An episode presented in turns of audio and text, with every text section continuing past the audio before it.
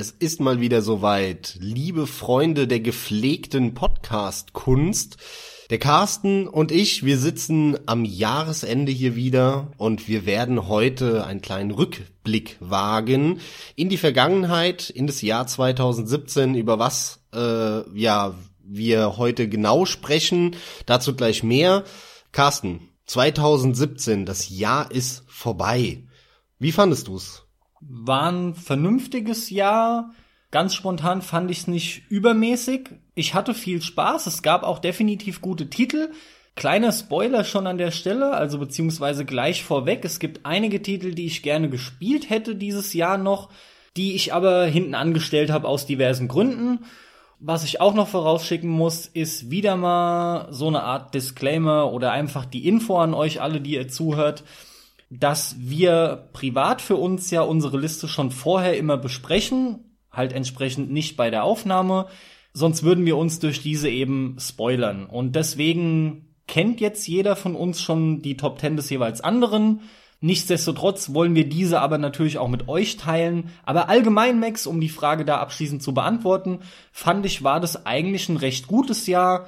Weder besonders schlecht noch, noch extrem gut. Es gab ein paar Highlights. So, Stichwort irgendwie, die japanischen Spiele sind wieder groß im Kommen, das hat man halt auch viel gelesen, ja, und so weiter. Also ich fand das Jahr normal, vielleicht bis leicht unterdurchschnittlich. Ich fand es nicht gut, definitiv nicht gut. Ähm, das mag zum einen daran liegen, ja, dass ich dieses Jahr privat viel zu tun hatte, ähm, etwas weniger gezockt habe als in den letzten Jahren. Da war ich eigentlich am Jahresende immer so bei, ja, Pi mal Daumen 50, 60, 70 Titel, die ich so lange anhatte, dass ich gesagt habe für mich, hey, die kann ich mehr oder weniger final bewerten. Ähm, die nehme ich mit in meine, in meine Jahresendbewertung rein. Und ähm, das war dieses Jahr anders. Dieses Jahr hatte ich tatsächlich in Summe nur 39, also bedeutend weniger als in den letzten Jahren. Sicherlich kommt es auch daher, dass ich ein bisschen weniger gute Spiele hatte und sehr gute. Klar, wenn es insgesamt weniger sind, bleiben auch weniger übrig, die einem wirklich geil gefallen. Nichtsdestotrotz ist mein Gefühl eher, dass es ein schwaches Jahr war.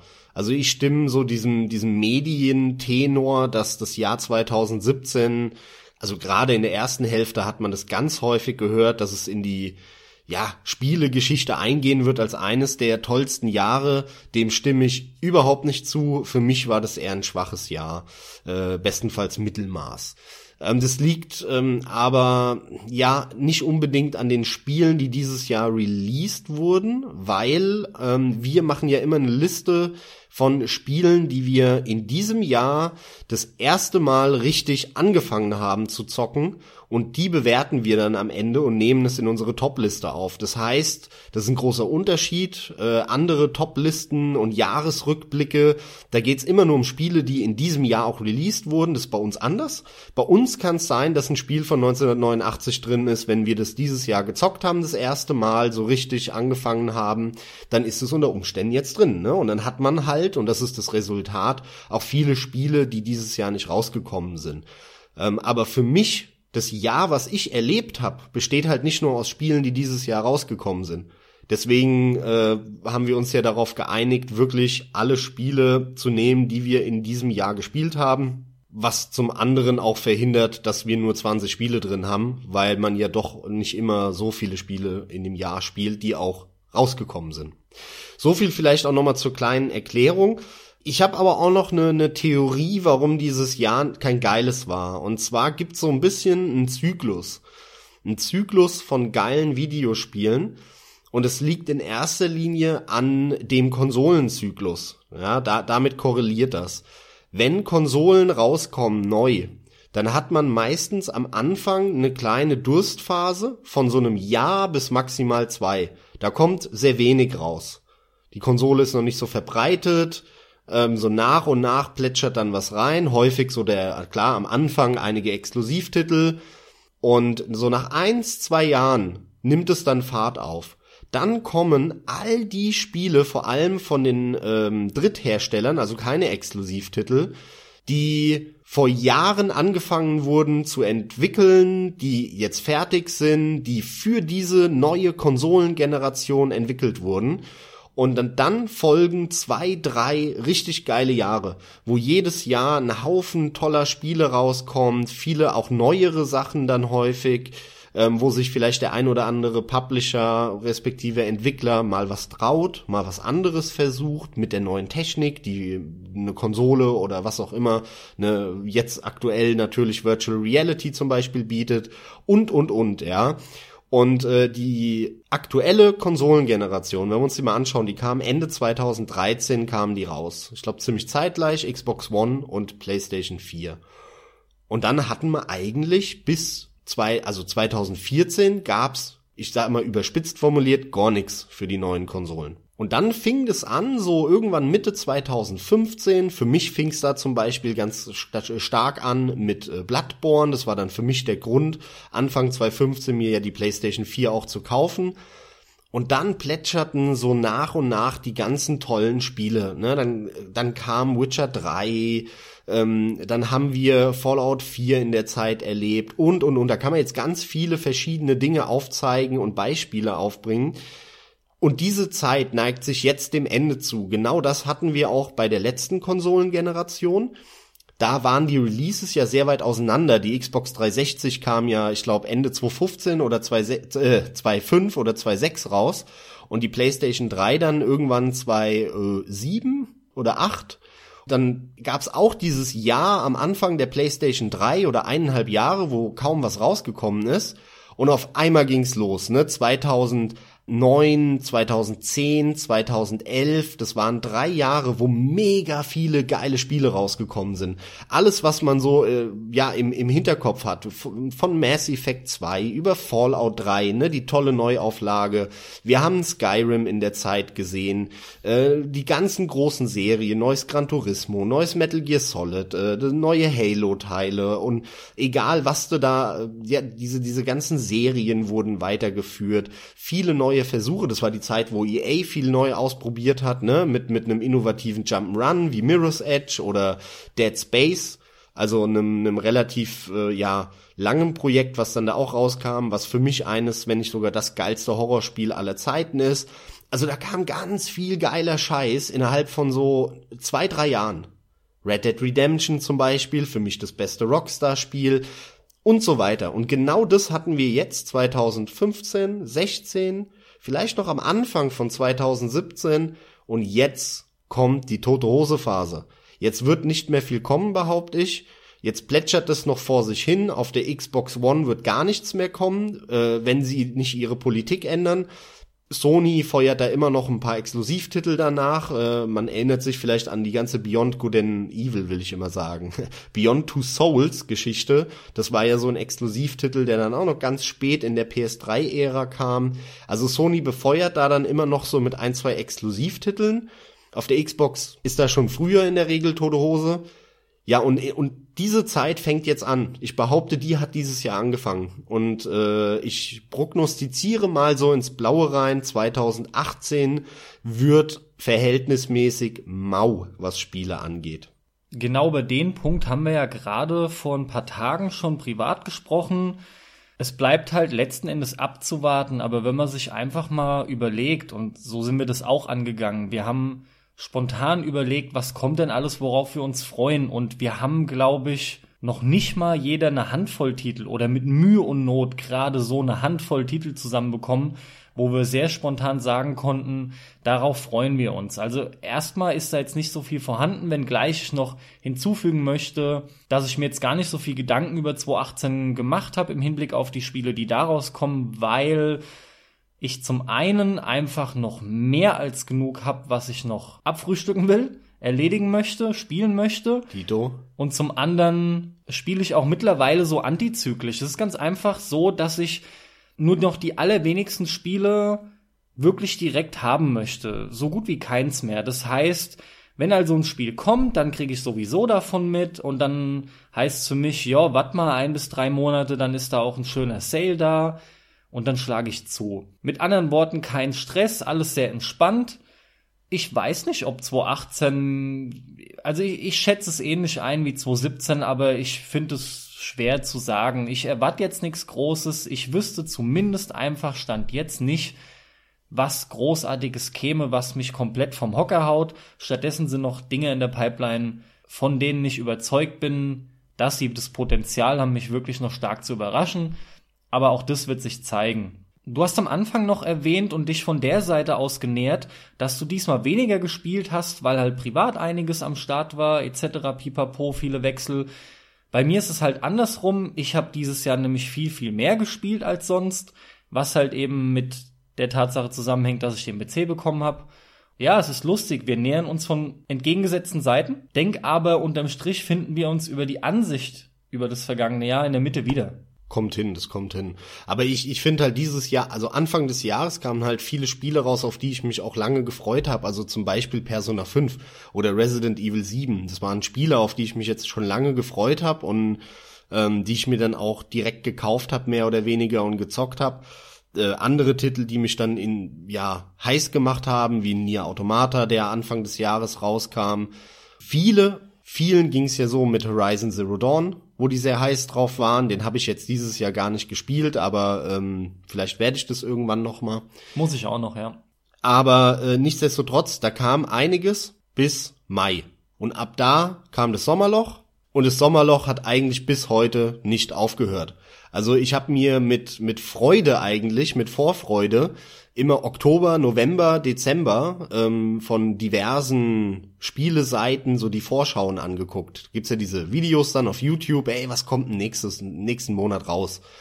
Und da war ich erschreckt, dass nichts rauskommt, nichts. Ich habe mir das angeguckt für November und habe mir gedacht, okay, fürs Weihnachtsgeschäft kommt immer alles im November raus. Und dann guckst du dir das Video an für November und es ist nichts dabei. Ich meine, das neue Call of Duty, welche Überraschung, was so innovationslos ist wie noch quasi nie in Call of Duty. Ja, weil sie ja noch nicht mal das machen, was sie immer gemacht haben, sondern sogar noch drei Schritte zurück sind und wieder quasi das machen, was sie vor zehn Jahren gemacht haben. Ja, oder noch länger. Generation ja, ist schön, ist trotzdem halt nicht innovativ, ja. Mag ja sein, dass es Leute gibt, die das noch nie erlebt haben, für die freue ja, ich aber mich, die ja. ab, jetzt wart mal ab. In, in fünf, sechs Jahren kriegen die ein komplett neu initiiertes Modern ja, Warfare. Modern Warfare, da toll. richtig ab. Haben wir noch nie gesehen. Ja, aber, aber dann kommt das alljährliche Battlefield raus, äh, in, mit einem Star Wars Layout, ja, ein simples Battlefield mit einem, mit Star Wars Gamble, weil parallel halt, ne, EA die Star Wars Lizenz hat und natürlich parallel zur Episode 8 Geld quetschen will, was absolut nach hinten losgegangen ist, vollkommen zu Recht meiner Meinung nach. Ähm, also jeder, der sich das gekauft hat, schämt euch. Ähm, also das ist halt, weißt du, es kam und, und ansonsten kam ja nichts. Gar nichts. Da, da war nichts. Da, da kamen ja noch nicht mal coole Indie-Spiele raus mal, oder so. Ich will nur, weil nachher sage ich das alles wieder nicht. Nur an der Stelle auch noch wirklich zum, zum, zum Star Wars-Spiel. Schämt euch wirklich riesig. Und ich denke, es gibt schon ein paar Leute, die sich geholt haben, die jetzt zuhören. Das ist einfach was, das darf man echt nicht unterstützen. Und ich sag auch, das Spiel braucht man nicht zwingend. Ich kenne diese Reize auch noch von früher. Man hat dann unbedingt Bock drauf. Aber das ist die einzige Möglichkeit, wie ihr eine Chance habt zu entscheiden. Und es haben wahrscheinlich immer noch viel zu viele geholt. Also es ist deutlich eingebrochen, was den Absatz angeht, aber es haben immer noch viel zu viele geholt. Na, es steht halt für eine Entwicklung, die man nicht unterstützen darf. Aber so weit denken halt viele nicht, ne? Die kaufen halt einfach Star Wars und so. Ja, aber jetzt also, war einmal ein gigantischer Aufschrei. Ja. Es wird ja schon die ganze Zeit unterstützt und nur aus dem Grund sind wir jetzt an den Punkt gekommen, und aber ich sag es war dir, im auch Großen und Ganzen ist es irgendwie erst mittendrin oder ja, fast ja. möchte ich sagen der Anfang. Was denkst du, was da noch folgt? Eigentlich erst der Anfang, weil das, das, Witzige ist ja auch, da wird wieder unnötig hart auf EA eingedroschen, meiner Meinung nach. Ja. Ähm, auch wenn ja. prinzipiell stimme ich dem allem zu. Aber es, EA wird halt immer so als der Teufel in der Videospielbranche dargestellt. und das ist vollkommen Quatsch. Die anderen machen das noch viel krasser. Und äh, da gibt's ganz viele Gegenbeispiele. Ich meine, Lootboxen hast du in Counter-Strike und wo und Konsorten mittlerweile auch in CSGO und so. Ähm, da hat sich niemand drüber aufgeregt. Aber wenn EA das macht, dann regen sich natürlich alle drüber auf, ja. Und sorry Leute, CSGO kostet auch Geld. Ich will gar nicht im Detail drüber reden. Das mag ja sein, dass die viel besser eingebunden sind ja, in CSGO. Es gibt auch sicherlich nicht, Unterschiede. Und es, und es nicht Pay to Win ist und so. Das sind dann aber Spitzfindigkeiten meiner Meinung nach. CSGO kostet Geld. Das ist kein Free-to-Play-Spiel und trotzdem bieten sie das an sei jetzt mal dahingestellt, ja. Da hat aber keiner aufgeschrien, keiner darüber geredet. am Ende des Tages ist auch egal, ich, ich stimme dem zu, aber es war halt auch so ein Tiefpunkt, sage ich mal wieder, der Spielebranche dieses Jahr. Ähm, diese, diese ganze DLC, Lootboxen, Add-on, Season Pass, Rotze, da könnte ich einfach kotzen, ja. Äh, Leute, kauft ein Spiel, kauft euch diese ganzen Zusätze nicht. Die Leute, die Entwickler sollen ein Spiel fertig machen und dann sollen sie es verkaufen. Man kann ja sehr wohl, wie jetzt ein Uncharted dieses Jahr, ein Add-on rausbringen, das gab's schon immer. Es kann ja auch sein, dass ein DLC eher wie ein großes Add-on ist. Das ist ja auch vollkommen legitim. Man kann ja wirklich on top, weil es so gut war und so beliebt, nochmal zehn Stunden oder fünf Stunden Kampagnen nachschieben das und das dann halt für 10 Euro, 20 Euro verkaufen und sagen, ey, für die Fans, die wollen mehr, für die machen wir jetzt auch mehr, ist vollkommen in Ordnung. Aber diese ganze Rotze von hier nochmal eine Stunde so und so für 20 Euro, hier hast du drei neue Waffen für 15 Euro, kauft diese Rotze einfach nicht.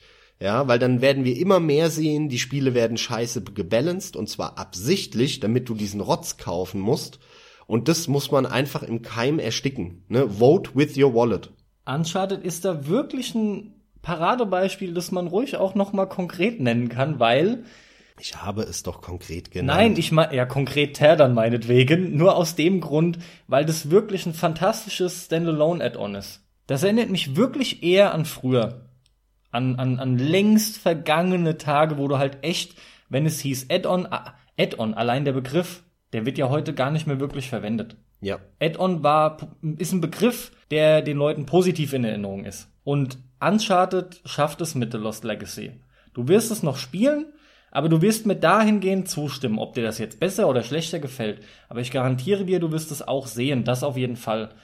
Das Hauptspiel war fertig, das ist vernünftig, das läuft so wie es ist. Und bei The Lost Legacy bekommst du ein Add-on, Standalone sogar, bei dem dann auch noch on top der Multiplayer ebenfalls mit zugänglich ist, was in meinen Augen auch eigentlich nur in Ordnung ist, aber es ist fantastisch, was du da bekommst für 40 Euro. So kann man das machen, ja. So ist es in Ordnung. Und ich werde es noch spielen, hast du gesagt, weil du es mir jetzt gerade die Tage ausgeliehen hast und ich jetzt in naher Zukunft irgendwann dann mal durchrödeln werde. Weil Uncharted 4 mir auch relativ gut gefallen hat. Dazu kommen wir aber jetzt gleich, weil das habe ich dieses Jahr gespielt. Das muss ich euch jetzt sagen, der Max, der, da bricht ja immer wieder sein Hessisch gut durch. Durchrödeln ist bei Max eigentlich mehr so synonym für Genuss, für Genießen, ja. Das ist aber bei Max ganz normal. Der ist da so ein bisschen, da labert der manchmal simpel so raus. Laber ich simpel raus, ey. Du, du jetzt- laberst simpel raus, jetzt, Ja, Alter. die ist halt perfekt. simpel rauslaberer hier. so muss das sein. So ist das okay. Gut, mit dem Lacher schließen wir das Intro ab und dann fangen wir mit unseren Top 10 Listen an, würde ich sagen. Im Nachgang werden wir noch mal kurz über so ein paar andere Sachen, die vielleicht erwähnenswert sind, sprechen. kurz. Enttäuschungen, Überraschungen. Genau, wie- Irgendwie einzelne Titel, die für uns besonders herausgeragt sind. und die aber eben nicht in der Top 10 bei uns drin waren, weil trotzdem gibt's da ja noch einiges Erwähnenswertes. Ähm, ja, Carsten, fang mal an. Dein zehntbestes Spiel aus dem Jahr 2017, welches ist das denn? Wie du das wieder immer gleich aufbauschen musst, ja, gleich wieder mit zehn bestes Spiel und also auf jeden Fall habe ich einiges gezockt, was mir extrem gut gefallen hat. Es kam auch viel Neues dazu, weil auch neue Genres sich hinzugesellt haben wieder. Neue Genre natürlich, weil du dieses Jahr seit langem wieder am PC gezockt hast. Korrekt, so sieht das aus. Du hast halt dann eben entsprechend wieder ganz andere Steuerungsmöglichkeiten, ganz andere Vorteile und Eingabemöglichkeiten. Und deswegen, das passt perfekt. Mein zehnter Platz ist City Skylines geworden. Im Prinzip das aktuell bessere SimCity, das neue zeitgemäße SimCity. Tja, was soll ich sagen? Ich habe damals SimCity schon geliebt. Ich habe SimCity 2000 zuletzt in sehr guter Erinnerung noch gehabt. Und City Skylines, man, da liegt so viel dazwischen, was ich an Entwicklung im Bereich Städtebausimulation nicht mitgemacht habe. City Skylines ist fantastisch. Es sieht wirklich gut aus. Mir macht es einen Riesenspaß. Es ist komplex, es ist extrem umfangreich. Ich habe mittlerweile drei Städte am Laufen, wobei eigentlich nur zwei, um ehrlich zu sein. Die erste war halt so die typische Teststadt. Ich habe das Spiel gestartet, angemacht, dann kam das klassische Tutorial. Du hast die Möglichkeiten vorher wie immer zu überlegen, wie sieht dein Terrain aus, mit dem du startest, was willst du für Möglichkeiten haben mit Fluss, mit äh, Gebirgen, generell, wie sieht das Ganze aus äh, mit Landwirtschaft, die Möglichkeiten für Forstwirtschaft, der ganze Kram. Also das hat von Anfang an direkt gezeigt, da geht viel, da geht mehr, da hat sich viel getan. Nichtsdestotrotz war es relativ leicht reinzukommen. Um eins gleich vorwegzunehmen, der größte Feind für mich in diesem Spiel ist der Verkehr. Ich glaube, es wird auch jeder kennen, der City Skylines selber spielt. Mit dem Verkehr musste erstmal klarkommen. Ähm, ich habe ein bisschen quer gelesen, nicht allzu viel, weil ich selber einiges probiert habe. Aber der Verkehr wird da, glaube ich, sehr akkurat simuliert du musst da echt drauf achten, dass du Kreuzungen, Autobahnzubringer etc. ordentlich baust, dir vorher gut überlegst, sonst kriegst du im Nachhinein Riesenprobleme, ja. Vor allem, wenn es darum geht, dass entsprechend die ganzen Lieferungen in dein Gewerbegebiet und wieder raus, dass das alles richtig funktioniert. Lirum Larum. Ich sag ja, es ist ein sehr komplexes Spiel. Jeder weiß aber in der Regel wahrscheinlich schon, worüber ich spreche. Städtebausimulation sagt eigentlich auch schon alles. Ist halt so typisch, du fühlst dich auch wieder, du, du bist auch eigentlich so der Bürgermeister wieder, wie wir es schon immer hatten, seit SimCity rauskam. Mir gefällt das Spiel unheimlich gut. Hast du vor, das noch zu spielen? Wie sieht es bei dir aus? Macht dich sowas an? Ist es für dich mittlerweile ganz raus? Also ich habe es noch nicht gespielt. Äh, ehrlich gesagt habe ich es nicht vor, äh, bin dem aber nicht wirklich abgeneigt, ja, so richtig. Ich habe früher ja auch SimCity sehr gerne gespielt. Ich bin aber generell keiner, der gerne so ja, bei diesen Spielen so bis zum Tode das Ganze optimiert. Das macht mir keinen Spaß. Ich, dafür will ich zu viel Abwechslung haben, dafür will ich Innovationen sehen und sowas. Ich spiele lieber immer wieder mal was anderes, aber so mich festbeißen ewig in diese in diese ja in dieses Regelsystem und das zu perfektionieren, zu optimieren, das macht mir relativ schnell keinen Spaß mehr. Ähm, deswegen bei so Aufbauspielen bin ich jemand, der dann eher halt einen Rollercoaster spielt oder jetzt gerade natürlich Planet Coaster, was ich jetzt demnächst mal anfangen werde, weil da geht's nicht so wirklich darum, das zu optimieren. Also schon ein Stück weit, aber eigentlich geht's darum, geilen, lustigen Park aufzubauen und Spaß zu haben. Ne? Da, da geht's nicht darum, hier, oh ja, und jetzt den Preis runter, hier hoch und dann das und hier den Weg musst du so bauen, damit das, das entwickelt sich so dann aus dieser Freude, den Park rauszubauen. Ich kann das also ein Stück weit nachvollziehen, weil eben Rollercoaster Tycoon und Konsorten mir immer sehr viel Spaß gemacht haben.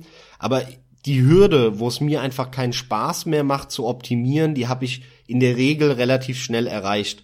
Und ähm, dafür gefällt mir dann das Setting nicht gut genug, einfach nur so eine Stadt, auch wenn die sehr schön aussehen stellenweise bei, bei City Skylines, definitiv.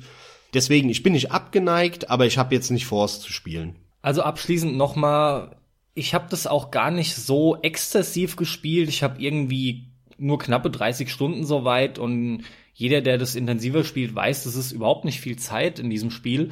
Nichtsdestotrotz, der Wuselfaktor ist wieder toll. Es ist auch mal wieder schön, so ein Wort benutzen zu können. Ja, seit die Siedler, glaube ich, zuletzt bei mir. Wie dem auch sei, tolles Spiel. Und ich habe das relativ locker soweit gespielt. Ich mache mir keinen Riesenstress, auch wenn du auf einige Dinge achten musst. Aber kommt für mich nicht in Frage jetzt zum Schluss, muss ich noch loswerden, Cheats zu benutzen. Das will ich nicht. Also ein gewisser Anspruch ist da schon noch da und soweit muss ich sagen, das Spiel ist sehr fair, passt einfach. Ich kann das ganz klar auch empfehlen, aber aber das Spiel ist ja jetzt nicht auch erst seit gestern draußen. Jeder, der das auch irgendwie nur mal anrühren wollte, wird es mit Sicherheit getan haben. Ansonsten, wie gesagt, auch von mir klare Empfehlung. Dein Platz 10. Mein zehntbestes Spiel, mein Platz 10 2017 ist Skyforce Anniversary. Jetzt werden viele da draußen sagen, hä, was ist das? Habe ich noch nie gehört. Ja, das ist relativ unbekannt. Der ähm, kam dieses Jahr raus. Zumindest, ich glaube, in der Anniversary Edition, weil es gibt von dem Spiel diverse Editionen, die schon in den Jahren vorher erschienen sind.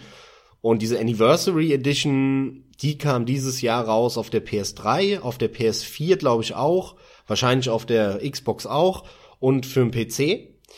Und das ist ein Vertikalshooter. ein ganz klassischer Vertikalshooter, wenn man das so möchte. Kein Bullet Hell, wo du, wo der Bildschirm voller Kugeln ist, was ich ja auch gerne spiele. Manchmal geht er in die Richtung. Manchmal ist schon sehr viel los auf dem Bildschirm, sehr viele Kugeln und man muss auch kontinuierlich ausweichen. Das gehört ja immer bei diesen Spielen dazu. Ich würde es aber nicht als Bullet Hell Shooter bezeichnen. Dafür ist einfach zu wenig los. Und Skyforce Anniversary sieht sehr schön aus. Also die Grafik ist toll gemacht. Es äh, zeichnet sich insbesondere durch die Lichteffekte aus. Da sind sehr schöne Schimmer, so, so gelblich, rötliche Schimmer um alles drum. Das sieht wirklich toll aus. Und es ist spielerisch ein ganz klassischer Vertikalshooter. Man hat ein kleines Raumschiff oder ein Flugzeug in dem Fall und fliegt damit halt von unten nach oben. Und von oben kommen permanent Flugzeuge, Gegner, irgendwelche Bodenstationen, die auf einen schießen und man fliegt da lang und muss die Gegner abschießen. Ähm, es gibt Ketten und solche Sachen. Man muss Geld sammeln, damit man sich Upgrades kaufen kann. Und hier ist auch der Knackpunkt bei Skyforce Anniversary, denn das Spiel ist relativ schwierig erstmal. Und ähm, es gibt Level, wo man relativ schnell nicht mehr weiterkommt und man merkt dann aber recht schnell, oh, ich muss leveln. Ich brauche mehr Knete, ich muss mehr Upgrades kaufen, um dann vorne bei den neuen Leveln äh, weiterzukommen. Da geht's weniger um Skill bei dem Spiel, sondern es geht viel mehr um Leveln, um Grinden, wenn du so willst. Grinden ist so ein bisschen negativ belegt und ähm, das führt dazu, dass man dann das erste Level nochmal spielt, das zweite Level nochmal spielt. Und dann hat man auch immer so gewisse Ziele, bekommt dafür dann extra Knete am Ende des Levels, sammelt natürlich immer mehr Knete ein, kann sich dann neue Upgrades kaufen. Und so kommt man peu à peu weiter in dem Spiel. Das heißt, man schwankt immer zwischen neuem Level, ah, schaffe ich noch nicht, wieder zurück, grinden. Und die Level haben halt immer Aufgaben, und es gibt vor allem aber auch wirklich coole Ideen in den Leveln. Es gibt ein Level, das habe ich sehr abgefeiert. Ich glaube, das ist das vierte oder fünfte. Ich bin mir nicht mehr so sicher. Da startest du und hinter dir äh, zünden die Gegner eine große Rakete, so eine ne, Special-Rakete. Und diese Rakete fliegt hinter dir her. Und zwar das ganze Level. Du kannst die nicht abschütteln. Ich habe es, glaube ich, einmal geschafft durch Glück irgendwie so. Und ich bin gar nicht mehr so sicher, aber später kannst, gibt's auch irgendeinen Skill, den du freischalten kannst, womit du dann ähm, die Rakete plättest. Ich war aber zu einem Zeitpunkt auf jeden Fall bei dem Level, wo das nicht ging. Und dann musst du dieses Level äh, schaffen und ich glaube, da kommt dir kein Flugzeug entgegen, sondern nur Bodenstationen, nur irgendwelche ähm, Raketen und was weiß ich, was die vom, vom Boden aus auf dich geschossen werden.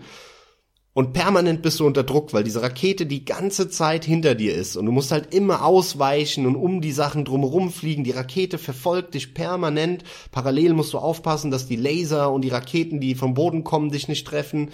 Das ist sehr toll gemacht und äh, in, dem, in dem Level geht's also eher darum, bis zum Ziel zu kommen, zumindest am Anfang, und weniger darum, alles platt zu schießen und die Knete einzusammeln. Also die haben da wirklich auch ein paar coole Ideen eingebracht. Also ganz klare Empfehlung für Leute, die mit Shootern was anfangen können, mit diesen Horizontal- oder Vertikal-Shootern. Schaut euch mal Skyforce Anniversary an. Es gibt's auch relativ günstig überall für, ich weiß nicht, Müsste ich jetzt nachschauen, aber das ist nicht teurer als 15, 20 Euro, eher weniger, eher nur 9 Euro oder sowas. Im Angebot gibt's das sicher für zwei, dreimal mittlerweile. Schaut euch's an, wenn ihr auf Vertikal- und Horizontal-Shooter steht. Tolles Ding. Mein Platz 10. Ich hab's für einen PC, ich hab's schon angezockt. Ich werde es dann jetzt äh, entsprechend 2018 spielen. Ich freue mich auch drauf. Erst recht natürlich, wenn das Ganze durch dich nochmal so bekräftigt wird.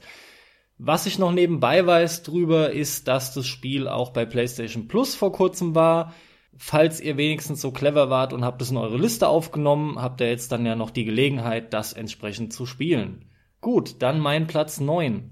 Enter the Gungeon. Enter the Gungeon ist ein roguelike Shooter Hilf mir mal gerade auf die Sprünge, weil mir fehlt gerade so die genaue Bezeichnung. Es ist ein Top-Down-Twin-Stick-Shooter. Twin-Stick-Shooter ist der richtige genau, Begriff, genau. aber halt mit Rogue-Elementen. Ganz genau. Und zwar startest du mit einem von, mit einem von, als ich gespielt habe, waren es vier Charaktere. Ich weiß gar nicht, was sich jetzt noch groß getan hat.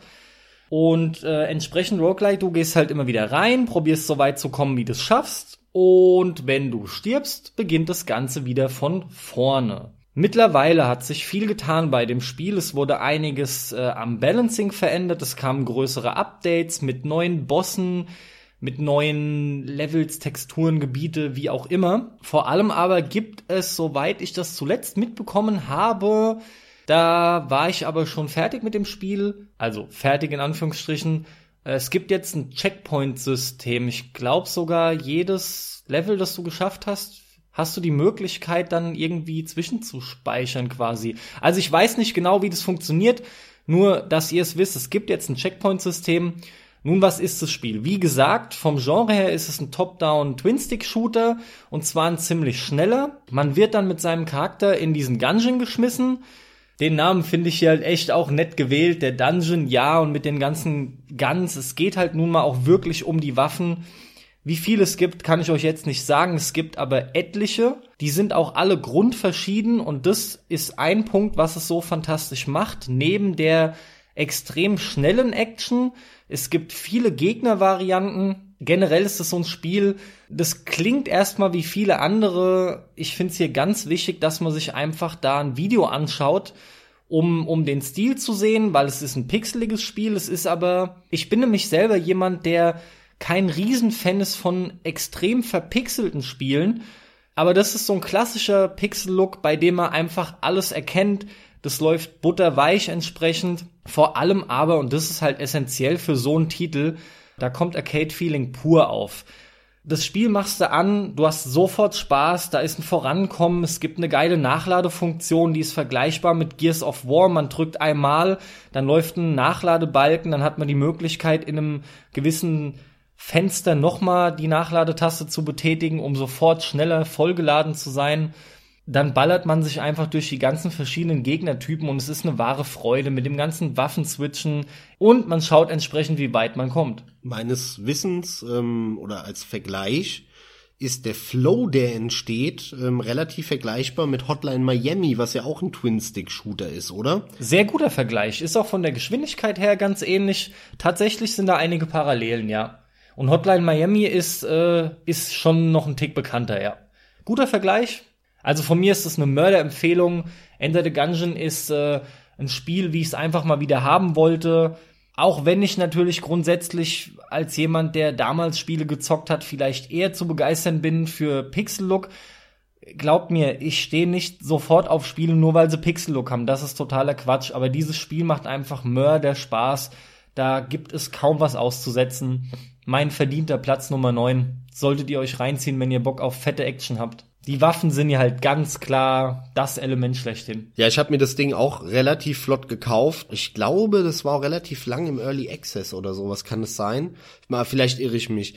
Ähm, aber ich habe mir das relativ flott gekauft und es lungert jetzt leider seit einem halben oder dreiviertel Jahr in meiner Steam-Bibliothek rum. Und ich kam dieses Jahr auch nicht dazu, es zu spielen. Ähm, ja, steht aber relativ weit oben auf meiner Liste. Das will ich dieses Jahr nächst, also dieses Jahr, wenn ihr das hört, nächstes Jahr, wenn wir aufnehmen, definitiv in Angriff nehmen. Und ich habe mega Bock drauf, weil ich ja auch so ein Shooter-Fan bin, wie eben an meinem Platz äh, Nummer 10 gemerkt. Ich habe mega Bock drauf und auch da, die Lichteffekte sehen cool aus von den Kugeln. Die sind ja auch so farbig, die Lichteffekte. Auf jeden Fall. Und Kugel ist gerade noch was, was ich äh, nochmal ansprechen muss. Einer der wichtigsten Punkte designtechnisch, den ich total vergessen habe. Und auch nochmal Bezug nehmend auf den Namen Enter the Gungeon. Die meisten Feinde sind gehalten in so einer Bullet-Optik. Die sehen aus wie eine Patrone, wie eine Hülse, was auch immer. Das fällt sofort auf. Sehr interessantes Design, aber sehr cooles und stilsicheres Design. Damit kommen wir zu meinem Platz Nummer 9. Und wir, ja, hüpfen von einem uralten Genre, das heute fast schon untergegangen ist, wie eben dem Vertikal-Horizontal-Shooter, den ich eben genannt habe, zu einem extrem neuen Genre, und zwar den Walking Simulator. Gibt's ja noch nicht lange. Und was zeichnet einen guten Walking Simulator aus, beziehungsweise was ist die Falle, in die viele Walking Simulator tappen? Das ist ganz einfach. Das, was du erlebst, ist etwas völlig anderes und beim Walking Simulator ja auch laut Definition völlig anspruchslos, als das, was dir erzählt wird.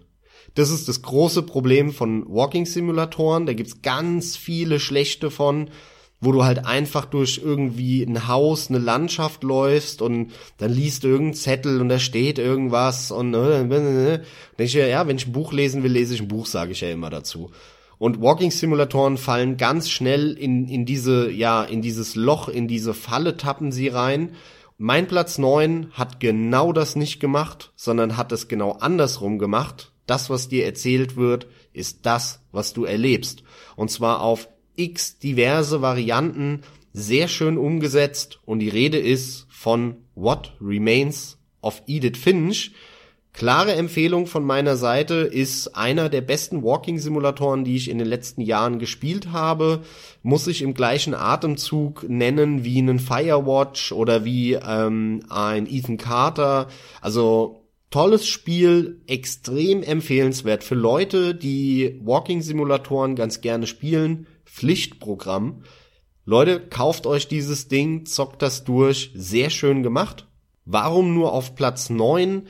Naja, es hätte auch weiter vorne sein können, aber die Walking-Simulatoren, die müssen bei mir schon verdammt gut sein, damit sie so weit vorne landen, weil ich halt doch immer einen sehr großen Fokus auch auf Gameplay hab, weil ein Spiel besteht aus Interaktion, darum geht's. Ne? Ein Film wird mit der Kamera gemacht, da geht's um eine Kameraarbeit. Beim Spiel geht's um die Interaktion, das heißt um das Regelsystem und dass irgendwas passiert, wenn ich eine Taste drücke, also eine Steuerung. Eine Steuerung in Kombination mit dem, Re mit dem Regelsystem, mit der Mechanik. Alles drumherum muss natürlich für ein geiles Spiel auch geil sein. Aber wenn das Regelsystem scheiße ist und die Steuerung scheiße ist, kann der Rest es unmöglich wettmachen. Dann ist, ist es ein schlechtes Spiel. Im Umkehrschluss ist es nicht der Fall. Ein Spiel, das ein Hammer-Regelsystem hat und eine Hammer-Mechanik, eine Hammer-Steuerung, ist oder kann fast schon kein schlechtes Spiel mehr sein. Selbst wenn die Story kacke ist und alles. So, weil ich dann schreibe ich meine eigene Story wo wir beim nächsten Punkt wären, den man mal diskutieren kann, ne? Diese diese Differenz, wie ich eben auch schon äh, anfänglich erwähnt habe, zwischen dem Unterschied, welche Geschichte wird einem erzählt und welche erlebt man eben. Das macht ihr What Remains of Edith Finch wirklich grandios.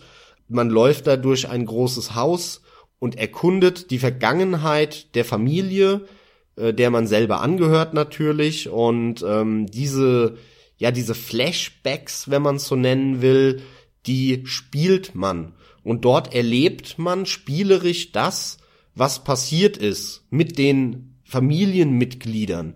Und das ist ganz toll gemacht. Nicht nur, dass es ähm, sehr, sehr viele Ideen hat und äh, nicht nur geschichtlicher Natur, charakteristischer Natur, sondern eben auch spielerisch.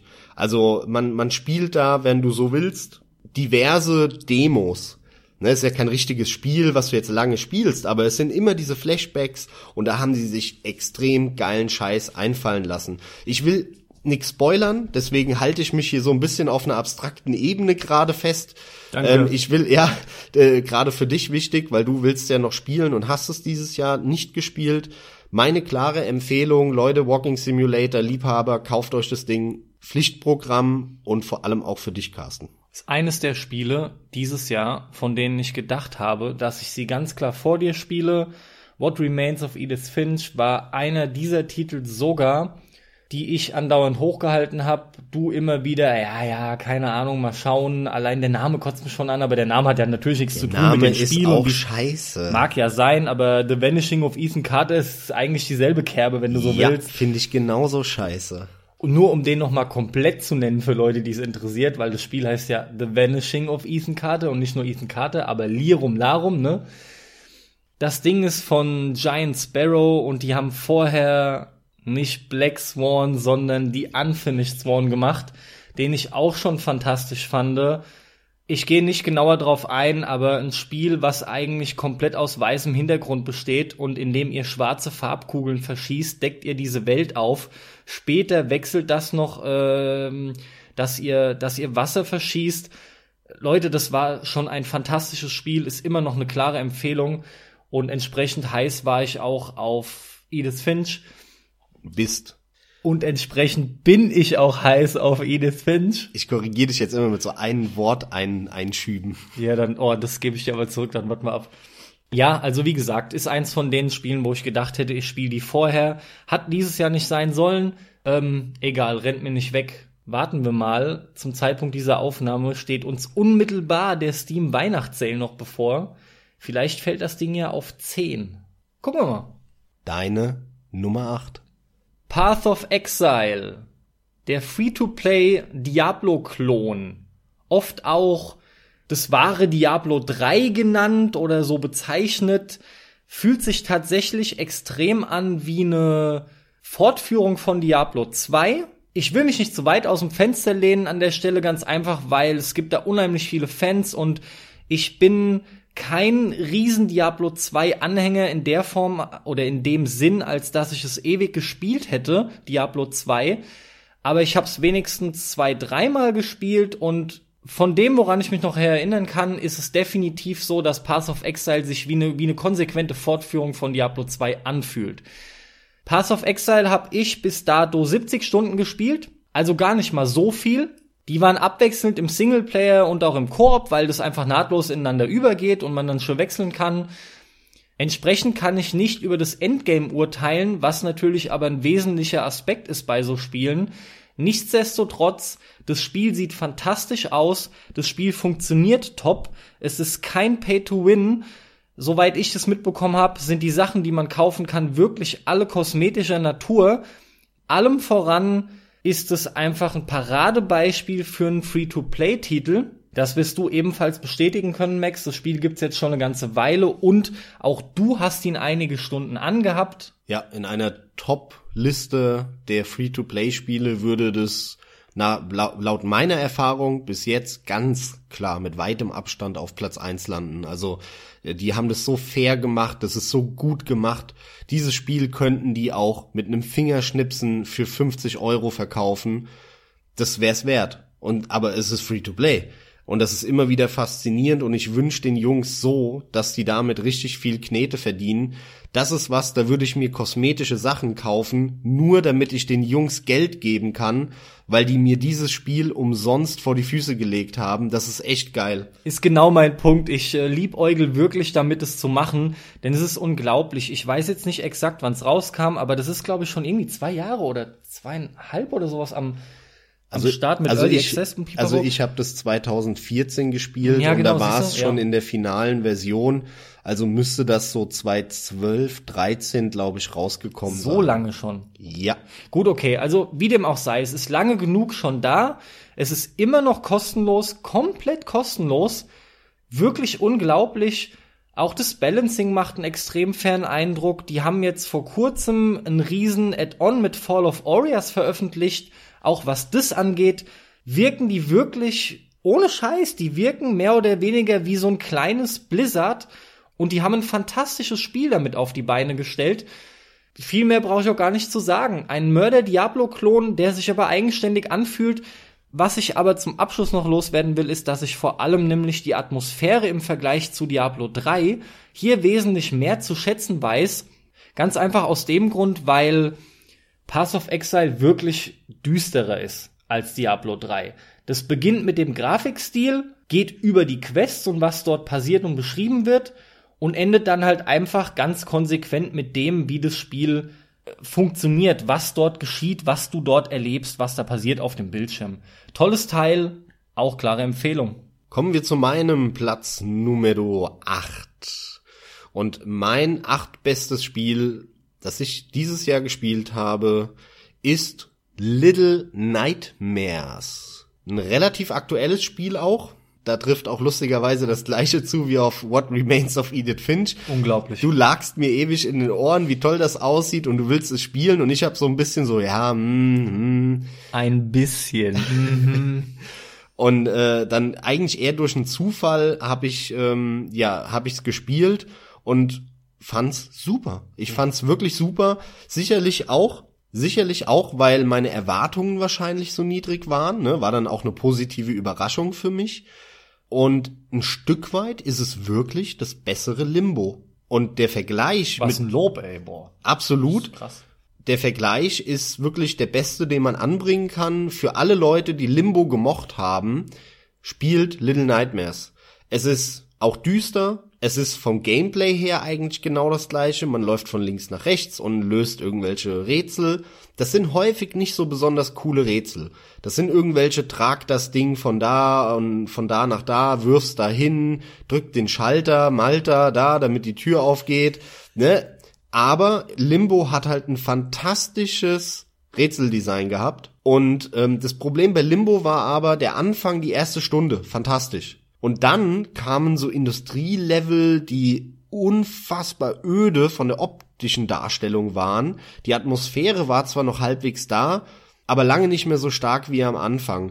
Es wurde so ein bisschen monoton, langweilig, die, die, diese Industrieanlagen, aber halt mit sehr geilen Rätseln. Das Rätseldesign war nach wie vor top, muss man sagen, von Limbo.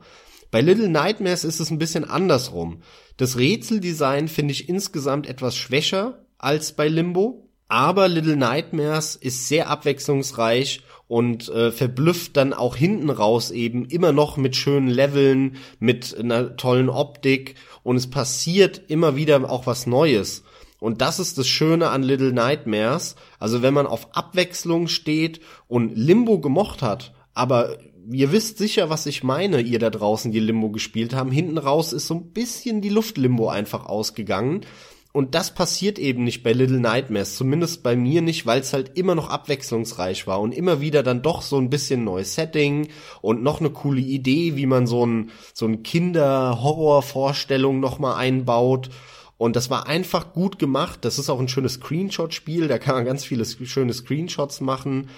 Und man wird einfach diese, ja, fünf Stunden, sechs Stunden, die es vielleicht geht, ich weiß es nicht mehr genau, wird man selbst bis zum Ende noch überrascht mit schönen Sachen, wo man sich denkt, oh cool, geil, schön, dass sie das noch eingebaut haben. Ah, hübsch und ah, cool, jetzt haben sie nochmal die Gameplay-Mechanik eingebaut.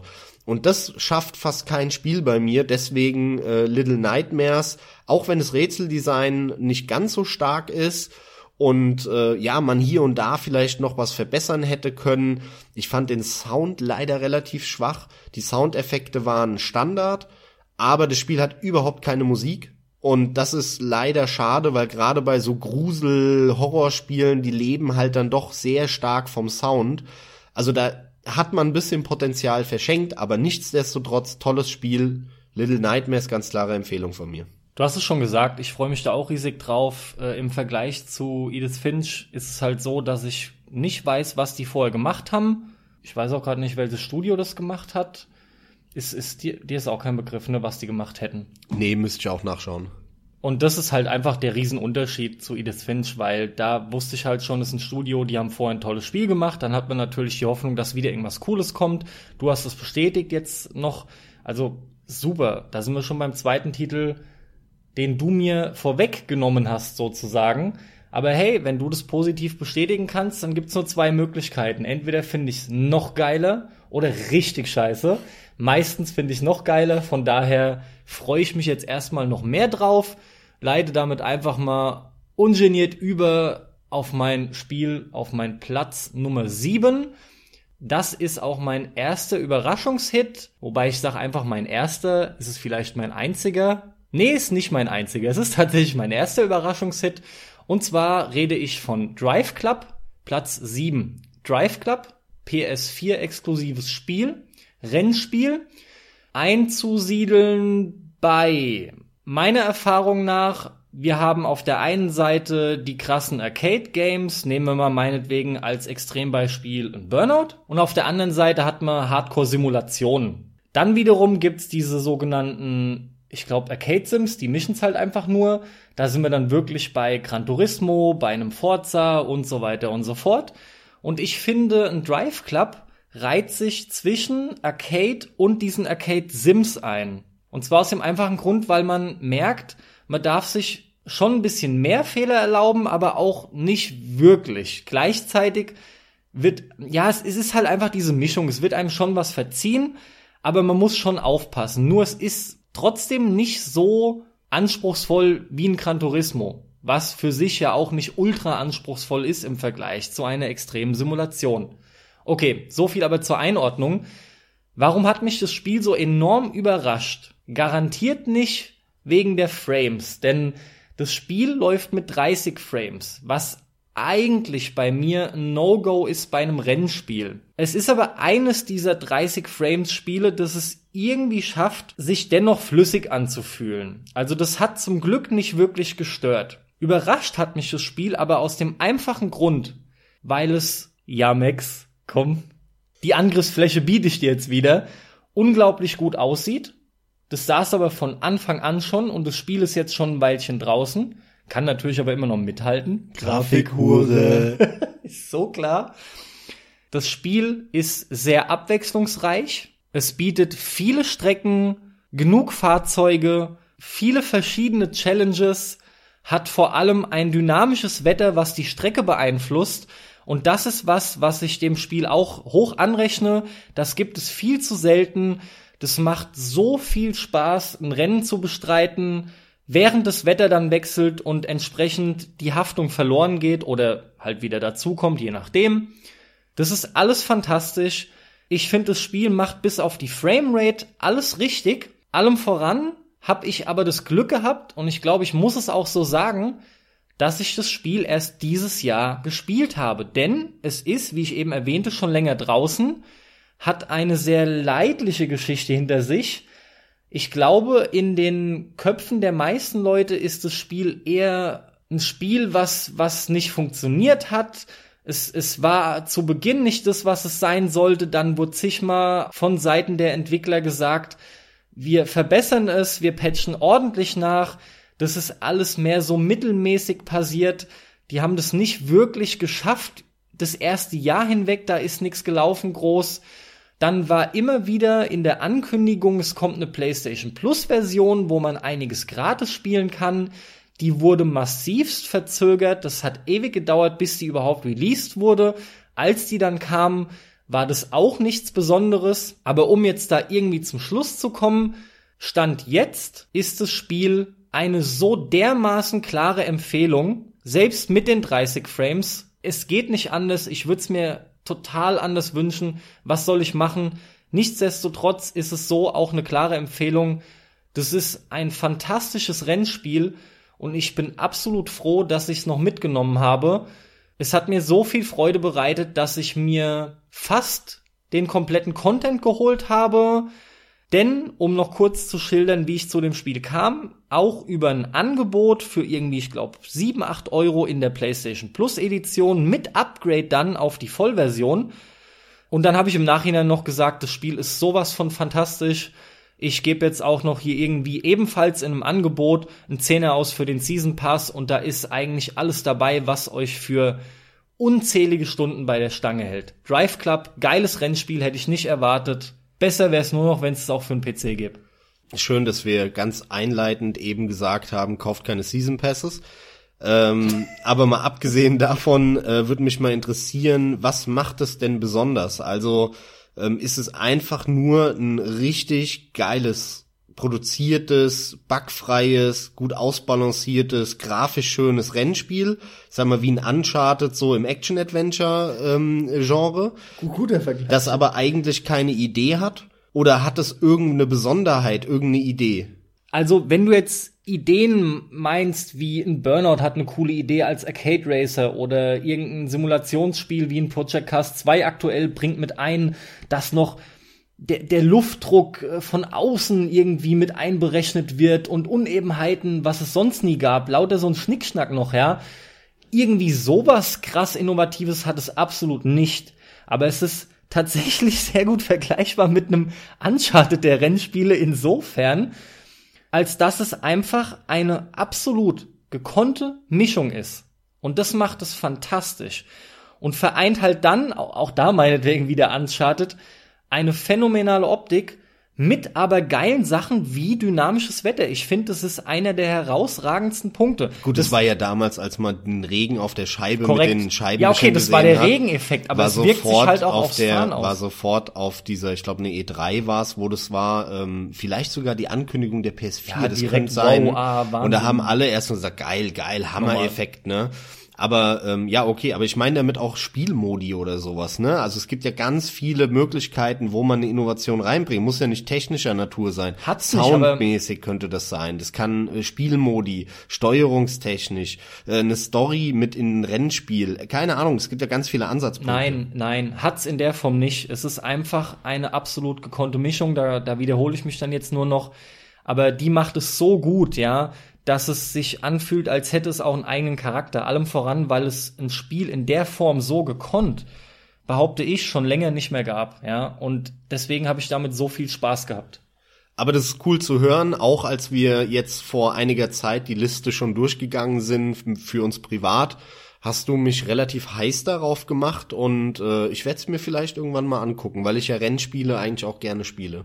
Aber kommen wir zu meinem Platz Nummer sieben. Mein Platz Nummer 7 ist Cluster Truck. Clusterfuck. Nee, Cluster Truck. Ja. Wenn ihr Cluster Truck nicht kennt, erspare ich mir eine Erklärung. Schaut es euch an. Ja, ist am besten. Das kann man nämlich sehr schwer beschreiben. Ich versuche es ganz kurz. Es ist eigentlich ein Jump'n'Run.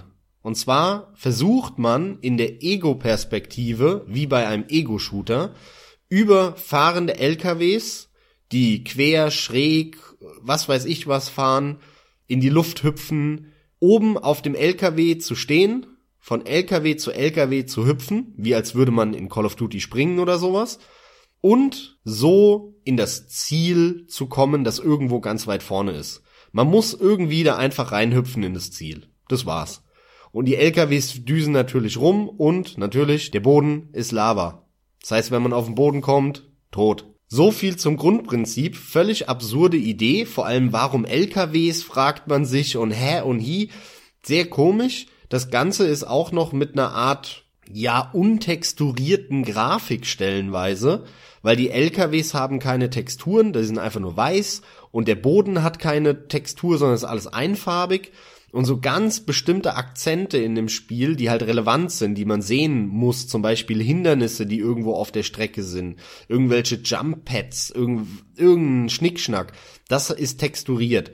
Somit hast du immer optischen Fokus auf das, was relevant ist in dem Spiel und es macht einen unfassbaren Spaß. Die Steuerung ist fantastisch, die ist super knackig. Man kommt in einen Flow rein, wie bei einem schon eben oder vorhin erwähnten Hotline Miami und Konsorten, weil wenn man drauf geht, startet man sofort wieder vorne auf dem ersten LKW und er fährt wieder los. Das heißt, man kommt in so einen Endlos-Flow rein. Okay, tot, weiter, nixer, bam, bam, bam, weiter geht's. Ah, draufgegangen. Okay, weiter geht's, bam, bam, bam. Und dieser, dieser Endlos-Flow ist so geil also wirklich, den kennt ihr, wenn ihr Hotline Miami gespielt habt.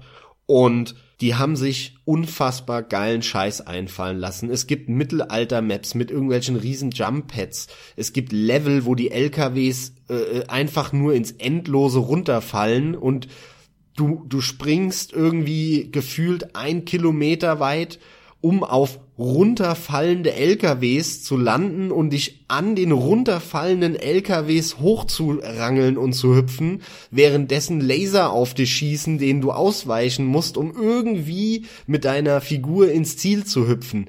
Das ist das sind so absurde Sachen drin. Das Spiel kostet, ich glaube, normal 15 Euro, zumindest auf Steam. Das sollte man mit Maus und Tastatur spielen. Allerdings gibt's glaube ich auch eine Konsolenversion. Die ist aber wahrscheinlich doppelt so schwer mit der behäbigen Pad-Steuerung. Ganz, ganz tolles Spiel. Die Entwickler unterstützen und supporten das Spiel immer weiter. Zu Halloween gibt es noch mal zehn Halloween-Level. Zu Weihnachten kommen noch mal zehn Weihnachtslevel, wo dann irgendein böser äh, acht Kilometer hoher Nikolaus äh, durch die Map rennt und die LKWs vor sich her tritt und du musst da rumhüpfen.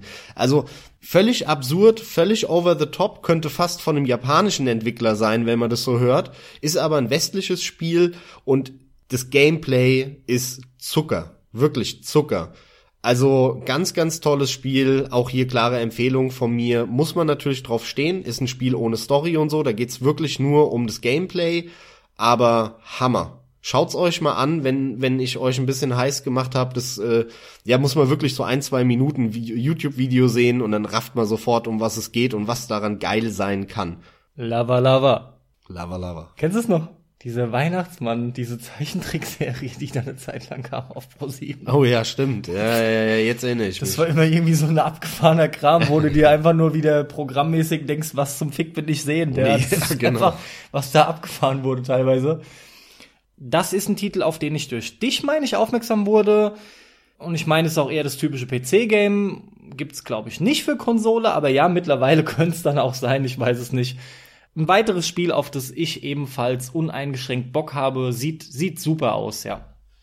Mein nächstes Spiel, Max, Platz Nummer 6, ist Rise of the Tomb Raider.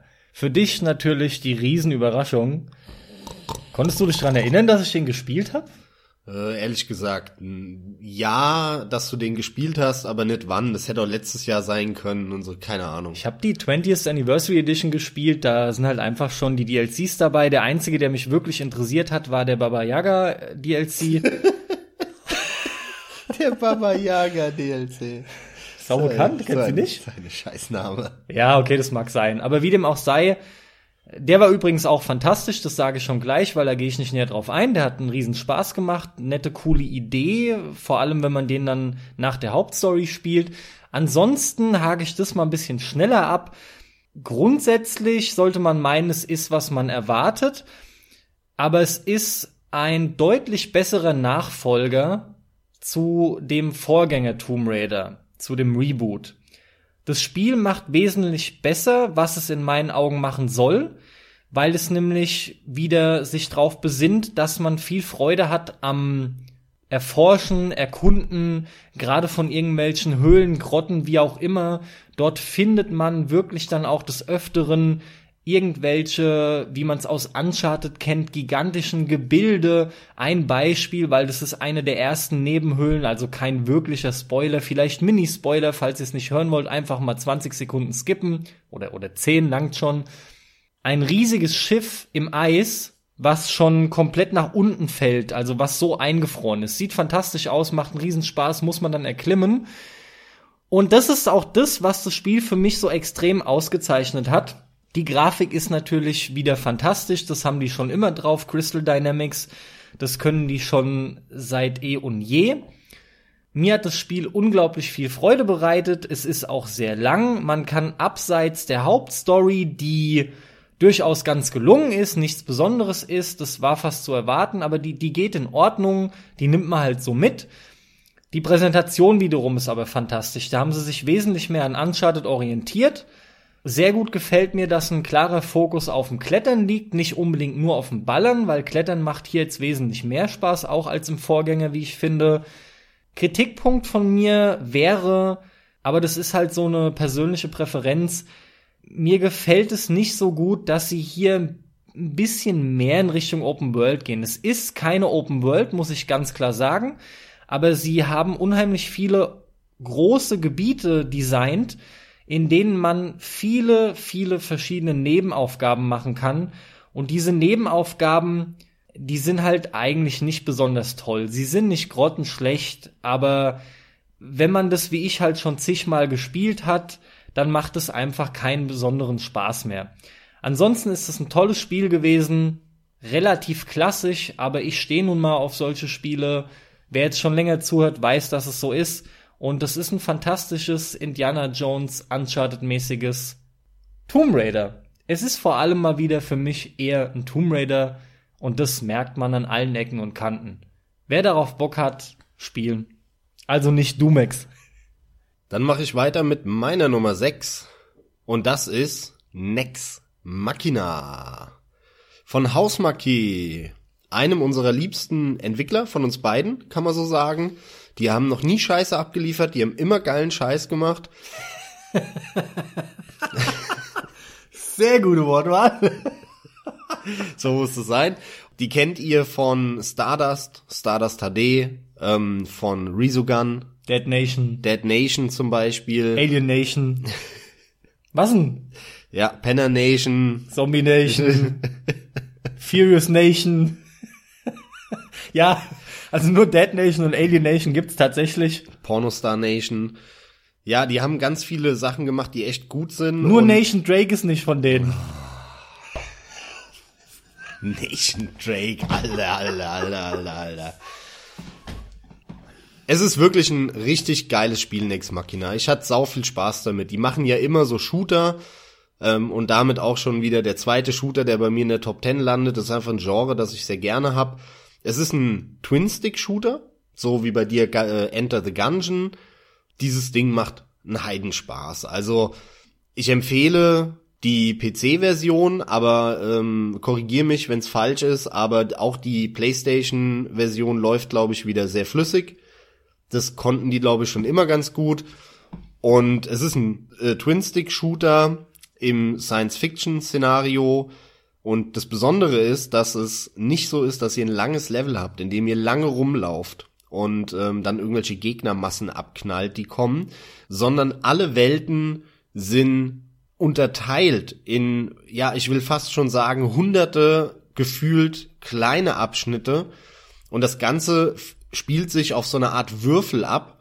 Und die Kamera zoomt aber immer so nah ran, dass man den Würfel im Gesamten gar nicht sieht. Stellt euch das vor wie so eine Erdkugel, die halt ein bisschen kleiner skaliert ist. Und dann hat man auf dieser, also keine Kugel, sondern eher so ein Quadrat und dann auf einer Seite ist ein Level. Und dann spawnt man, ab geht's. Bam, bam, bam, ballert die Gegnermassen ab, kämpft sich durch. Das dauert dann so, ich sag mal, 30 Sekunden. Dann hat man das fertig, dann zoomt die Kamera raus, bam, das Ganze dreht sich. Man fliegt dann wie mit so einem Jetpack auf eine andere Seite. Die Kamera zoomt wieder ran und nächstes Level, ab geht's, wieder 30 Sekunden. Und so ist es aufgebaut. Es ist ein klassischer Twin-Stick-Shooter. Es kommen sehr viele Gegner. Sie haben auch klassisch wie in Resogun auch schon oder in Stardust ähm, gibt es so, ja, so Menschen, die man retten kann. Und ähm, es ist sehr schnell. Man wird sterben. Äh, ich sag mal so viel. Auf Easy hat man unendlich Continues. Ja, das verwundert noch nicht so. Aber auf normal hat man 99 Continues, um das Spiel durchzuspielen. Was eine Zahl, ey. Und daran sieht man schon den Schwierigkeitsgrad und auf, selbst auf normal, man, man wird ziemlich häufig sterben. Das gehört dazu, aber auch hier kommt man in so einen geilen Flow rein, weil wenn man drauf geht, zack, wird man wieder an Anfang geschmissen von der Map und ab geht er. Das ist einfach knallharte Gameplay-Action, ohne Story, ohne Schnickschnack, ähm, aber das treibt es nahezu zur Perfektion. Also für alle, die auf Twin-Stick-Shooter stehen, absolutes Pflichtprogramm Nex Machina. Gleichzeitig halt noch diesen Sci-Fi-Look, den die immer drauf haben. Und es gibt eine grafische Besonderheit bei Nex Machina. Und das sind so, das sind so tausende kleine Quadrate. Das Ganze, wie gesagt, spielt ihr auf so einer Art quadratischen Welt und immer wenn man Gegner tötet oder vor allem wenn man einen Boss getötet hat am Ende jeder Welt, dann gibt es eine riesen Explosion, tolle Lichteffekte, das sieht wirklich sehr schön aus. Ich habe ganz viele Screenshots von dem Spiel gemacht. Wie schon bei Resogun, oder? Wie so bei genau, genau, genau. Ja. Wie, wie, wie bei Resogun, da waren auch so ganz viele Partikel und kleine Quadrate, die dann rumgeflogen sind. Hammer, ja. Und das haben sie halt noch mal auf die Spitze getrieben bei Nex Machina, da sind noch viel mehr und es macht super Laune, sich das anzuschauen, wenn da der Bildschirm voll, voll, wirklich von Tausenden von solchen Quadraten ist, die dann durch die Luft fliegen. Knallharte Action, relativ schwierig auf höheren Schwierigkeitsgraden. Es wird vielleicht, ja, etwas schnell monoton, aber abseits davon ist es einfach ein Hammer Twin Stick Shooter. Ich habe das Gefühl, ich beende dein nächstes Spiel immer wieder mit derselben Aussage es ist ein weiterer Titel, der schon längst auf meiner Liste steht. Ja, er ist nur einfach auch, es, es eilt nicht. Er fällt ja höchstens noch im Preis. Und ja, es war halt immer was da bei mir.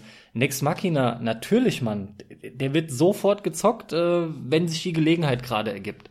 Platz Nummer 5 bei mir ist ein weiterer Überraschungshit. Und damit habe ich überhaupt nicht gerechnet. Bevor ich jetzt den Namen dieses Titels nenne, sei noch so viel gesagt, dass ich das Spiel begonnen habe, habe die erste Episode nicht ganz abgeschlossen. Dann lag das Teil irgendwie drei Monate oder so nicht weiter gespielt da, bis ich es wieder aufgenommen habe. Und dann habe ich den kompletten Rest binnen kürzester Zeit durchgesuchtet. Und die Rede ist von Tales from the Borderlands. Und gleich vorweg, das ist eines der mit Abstand besten Spiele, die die Jungs gemacht haben. Also das ist bei mir absolut auf, auf einer Stufe mit The Walking Dead Season 1. Und eigentlich sehe ich nur diese zwei auf derselben Stufe. Alles andere danach, was ich von denen gespielt habe, auch Wolf Among Us, ist für mich drunter. Allerdings schlägt es natürlich in eine andere Kerbe. Das Spiel ist deutlich weniger ernst, sondern setzt viel mehr auf Humor. Gleichzeitig kann man die Geschichte aber ernst nehmen. Sie will auch durchaus ernst genommen werden und es ist auch eine Geschichte, die funktioniert und zwar richtig gut. Also das Spiel hat mich eigentlich an allen Ecken und Kanten überrascht. Erstmal, dass sie es geschafft haben, so eine coole Erzählung und Charaktere in diese Welt, in diese Borderlands-Welt da reinzubauen. Damit habe ich überhaupt nicht gerechnet. Dann des Weiteren, dass mir das alles so gut gefällt, was und wie sie es machen der ganze Humor, der, der funktioniert richtig gut und vor allem, ich finde diese Spiele, man hört immer wieder die Leben von Entscheidungen. Ich weiß nicht, ich finde diese Entscheidungen, da haben wir so oft schon drüber geredet, Max, die führen zu oft auf mehr oder weniger dasselbe hinaus. Bei einem Walking Dead wiederum machen die Entscheidungen mehr aus als bei Tales from the Borderlands, ganz klar. Bei Tales from the Borderlands hat man wesentlich mehr das Gefühl, fast egal, was man macht, das ist jetzt ein bisschen böse gesagt, aber fast egal, was man macht, kommt dasselbe bei rum. Aber was dort alles passiert und die Abwechslung wird vor allem groß geschrieben. Und es hat mir alles so gut gefallen, dass es alles in allem einfach eine fantastische Erzählung, die da abgefeuert wird. Das ist schon fast mehr interaktiver Film für mich. Es werden immer mal wieder so Minispielchen, möchte ich fast sagen, eingestreut, aber im Großen und Ganzen ist es fast einfach so ein Mörder-interaktiver Film. Wie hast du das Ganze so wahrgenommen? Denn ich weiß, du hast es ja auch gespielt. Und es war unter anderem auch zusätzlich auf deine Empfehlung hin, dass ich es dann letzten Endes angeschmissen habe. Also bei mir ist es nicht so weit vorne in der Liste gelandet wie bei dir. Ich glaube, es war letztes oder vorletztes Jahr, dass ich das gespielt habe. Fand es auch sehr, sehr gut. Deswegen habe ich es dir auch empfohlen. Ähm, was mir halt besonders gut gefallen hat, war der Humor. Ich habe da mehrfach wirklich gelacht. Der war sehr schön, äh, so ein bisschen bissig, äh, mit der ein oder anderen coolen Idee. Gerade dann natürlich die ganz bekannte Szene am Ende, wo sie alle ihre Hände rausholen, wie Pistolen formen und dann sich, äh, ja, so ein, so ein wirkliches es ist kein Duell, weil es sind ja nicht zwei, aber es ist so ein Shootout, wie man es eigentlich aus klassischen Western kennt, nur halt auf einer Science-Fiction-Station ohne echte Waffen, sondern alle haben halt nur die Finger so. Super lustig, was da abgeht, ähm, habe ich sehr abgefeiert und das Ende war, fand ich auch sehr cool. Also das Spiel hat äh, mich manchmal ein bisschen gelangweilt, weil es da dann doch ein bisschen zu in die Länge gezogen war aber ich hätte niemals damit gerechnet, dass sie aus so einer Labidar-Vorlage wie Borderlands, weil storytechnisch bietet das ja mal rein gar nichts, so ein geiles äh, ja Telltale-Spiel zaubern und das war für mich auch eine große Überraschung. Hatte da riesen Spaß mit, ähm, ja, kann ich auch nur empfehlen.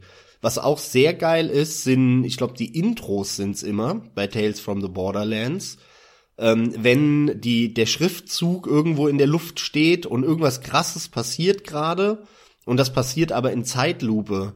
Das fand ich immer sehr geil gemacht. Ich glaube, das war immer das Intro von jeder Episode, wenn die startet. Generell, die ganze Präsentation ist fantastisch gelungen. Ja, tolles Spiel. Mehr als ich erwartet hätte. Deswegen Überraschungshit. Platz Nummer 5, verdient, geiles Teil.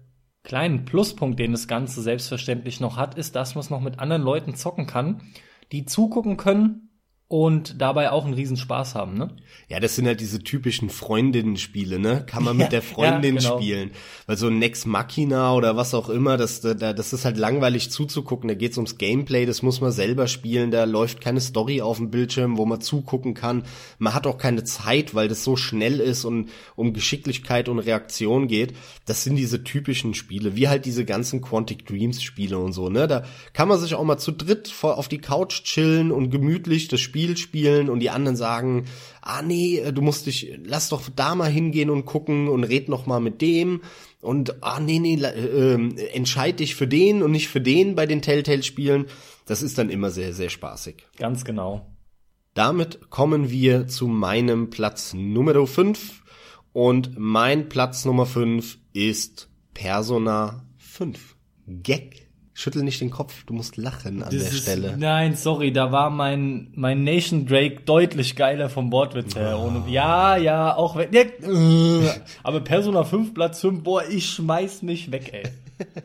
Aber es ist auf jeden Fall nett, dass der da halt zufällig gelandet ist, ja, keine ja, Frage. abs absolut. Äh, war natürlich völlig ungeplant. Aber Persona 5, ich habe mich lange drauf gefreut. Ähm, ich bin schon immer ein Fan der Serie, mag äh, die ganze Shin Megami Tensei Serie sehr. Und Persona war ja immer dieses nette Spin-off, was lange Zeit sehr unbekannt war hier. Dann mit Persona 3, aber ich glaube so richtig erst mit Teil 4 hier Fuß gefasst. 3 war noch so der Geheimtipp den Freaks, so die auf Animes und so ein Kram standen, vielleicht noch gespielt haben. Aber vier ist dann so in Mainstream gerutscht, kann man sagen. Und jetzt mit Teil 5 kam quasi die ewig, also wirklich ewig ersehnte Nachfolge von, von der Persona, ähm, ja, von Persona 4. Ich glaube, Persona 4 kam 2008 raus. Also fast zehn Jahre hat es gedauert, bis jetzt Persona 5 kam und es wurde ohne Ende abgefeiert, als es rauskam Anfang des Jahres. Ich habe es mir sofort bestellt, sofort bekommen, eine schöne Steelbook-Edition und ich erinnere mich noch, wie das abgefeiert wurde. Also ohne Scheiß, da habe ich mir schon gedacht, boah Leute, ey, bleibt mal auf dem Teppich. Wie oft man da gehört hat, 10 von 10, 5 von 5, ähm, bestes JRPG aller Zeiten, la bla bla bla. Es ist bei mir auf Platz 5, daran sieht man, mir hat es sehr gut gefallen. Ich hatte mit dem Spiel sehr viel Spaß. Ich habe über 100 Stunden gebraucht, um es durchzuspielen. Da war auch ein bisschen, ja, Leerlauf dabei, aber ich glaube, es waren sogar 120. Aber 20 Stunden habe ich locker nicht gespielt, da lief es nur nebenher häufig. Es hat mir echt Spaß gemacht. Es sieht fantastisch aus. Das Art-Design ist ganz, ganz toll in dem Spiel. Ähm, das hat wie immer bei den Persona-Spielen und diverse andere Atlus-Spiele wie Catherine einen fantastischen Soundtrack von Shoji Meguro, der einfach Mörder-Soundtracks macht, dieses jazzige ähm, mit mit geilen Vocals. Ähm, das ist ganz ganz toll, passt fantastisch auch dazu. Das Spiel hat eine nette Geschichte. Ich finde sie nicht gut oder besonders gut. Sie ist mittelmäßig.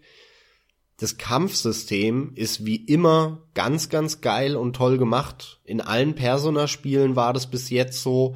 Und der große Unterschied, sie haben endlich keine Random Dungeons mehr, sondern einzelne handgemachte Dungeons. Gerade darauf haben die Fans lange gewartet. Es war mir auch immer ein Dorn im Auge. War bei mir in der Vergangenheit nämlich auch immer der Punkt, warum ich die Spiele nie durchgespielt habe.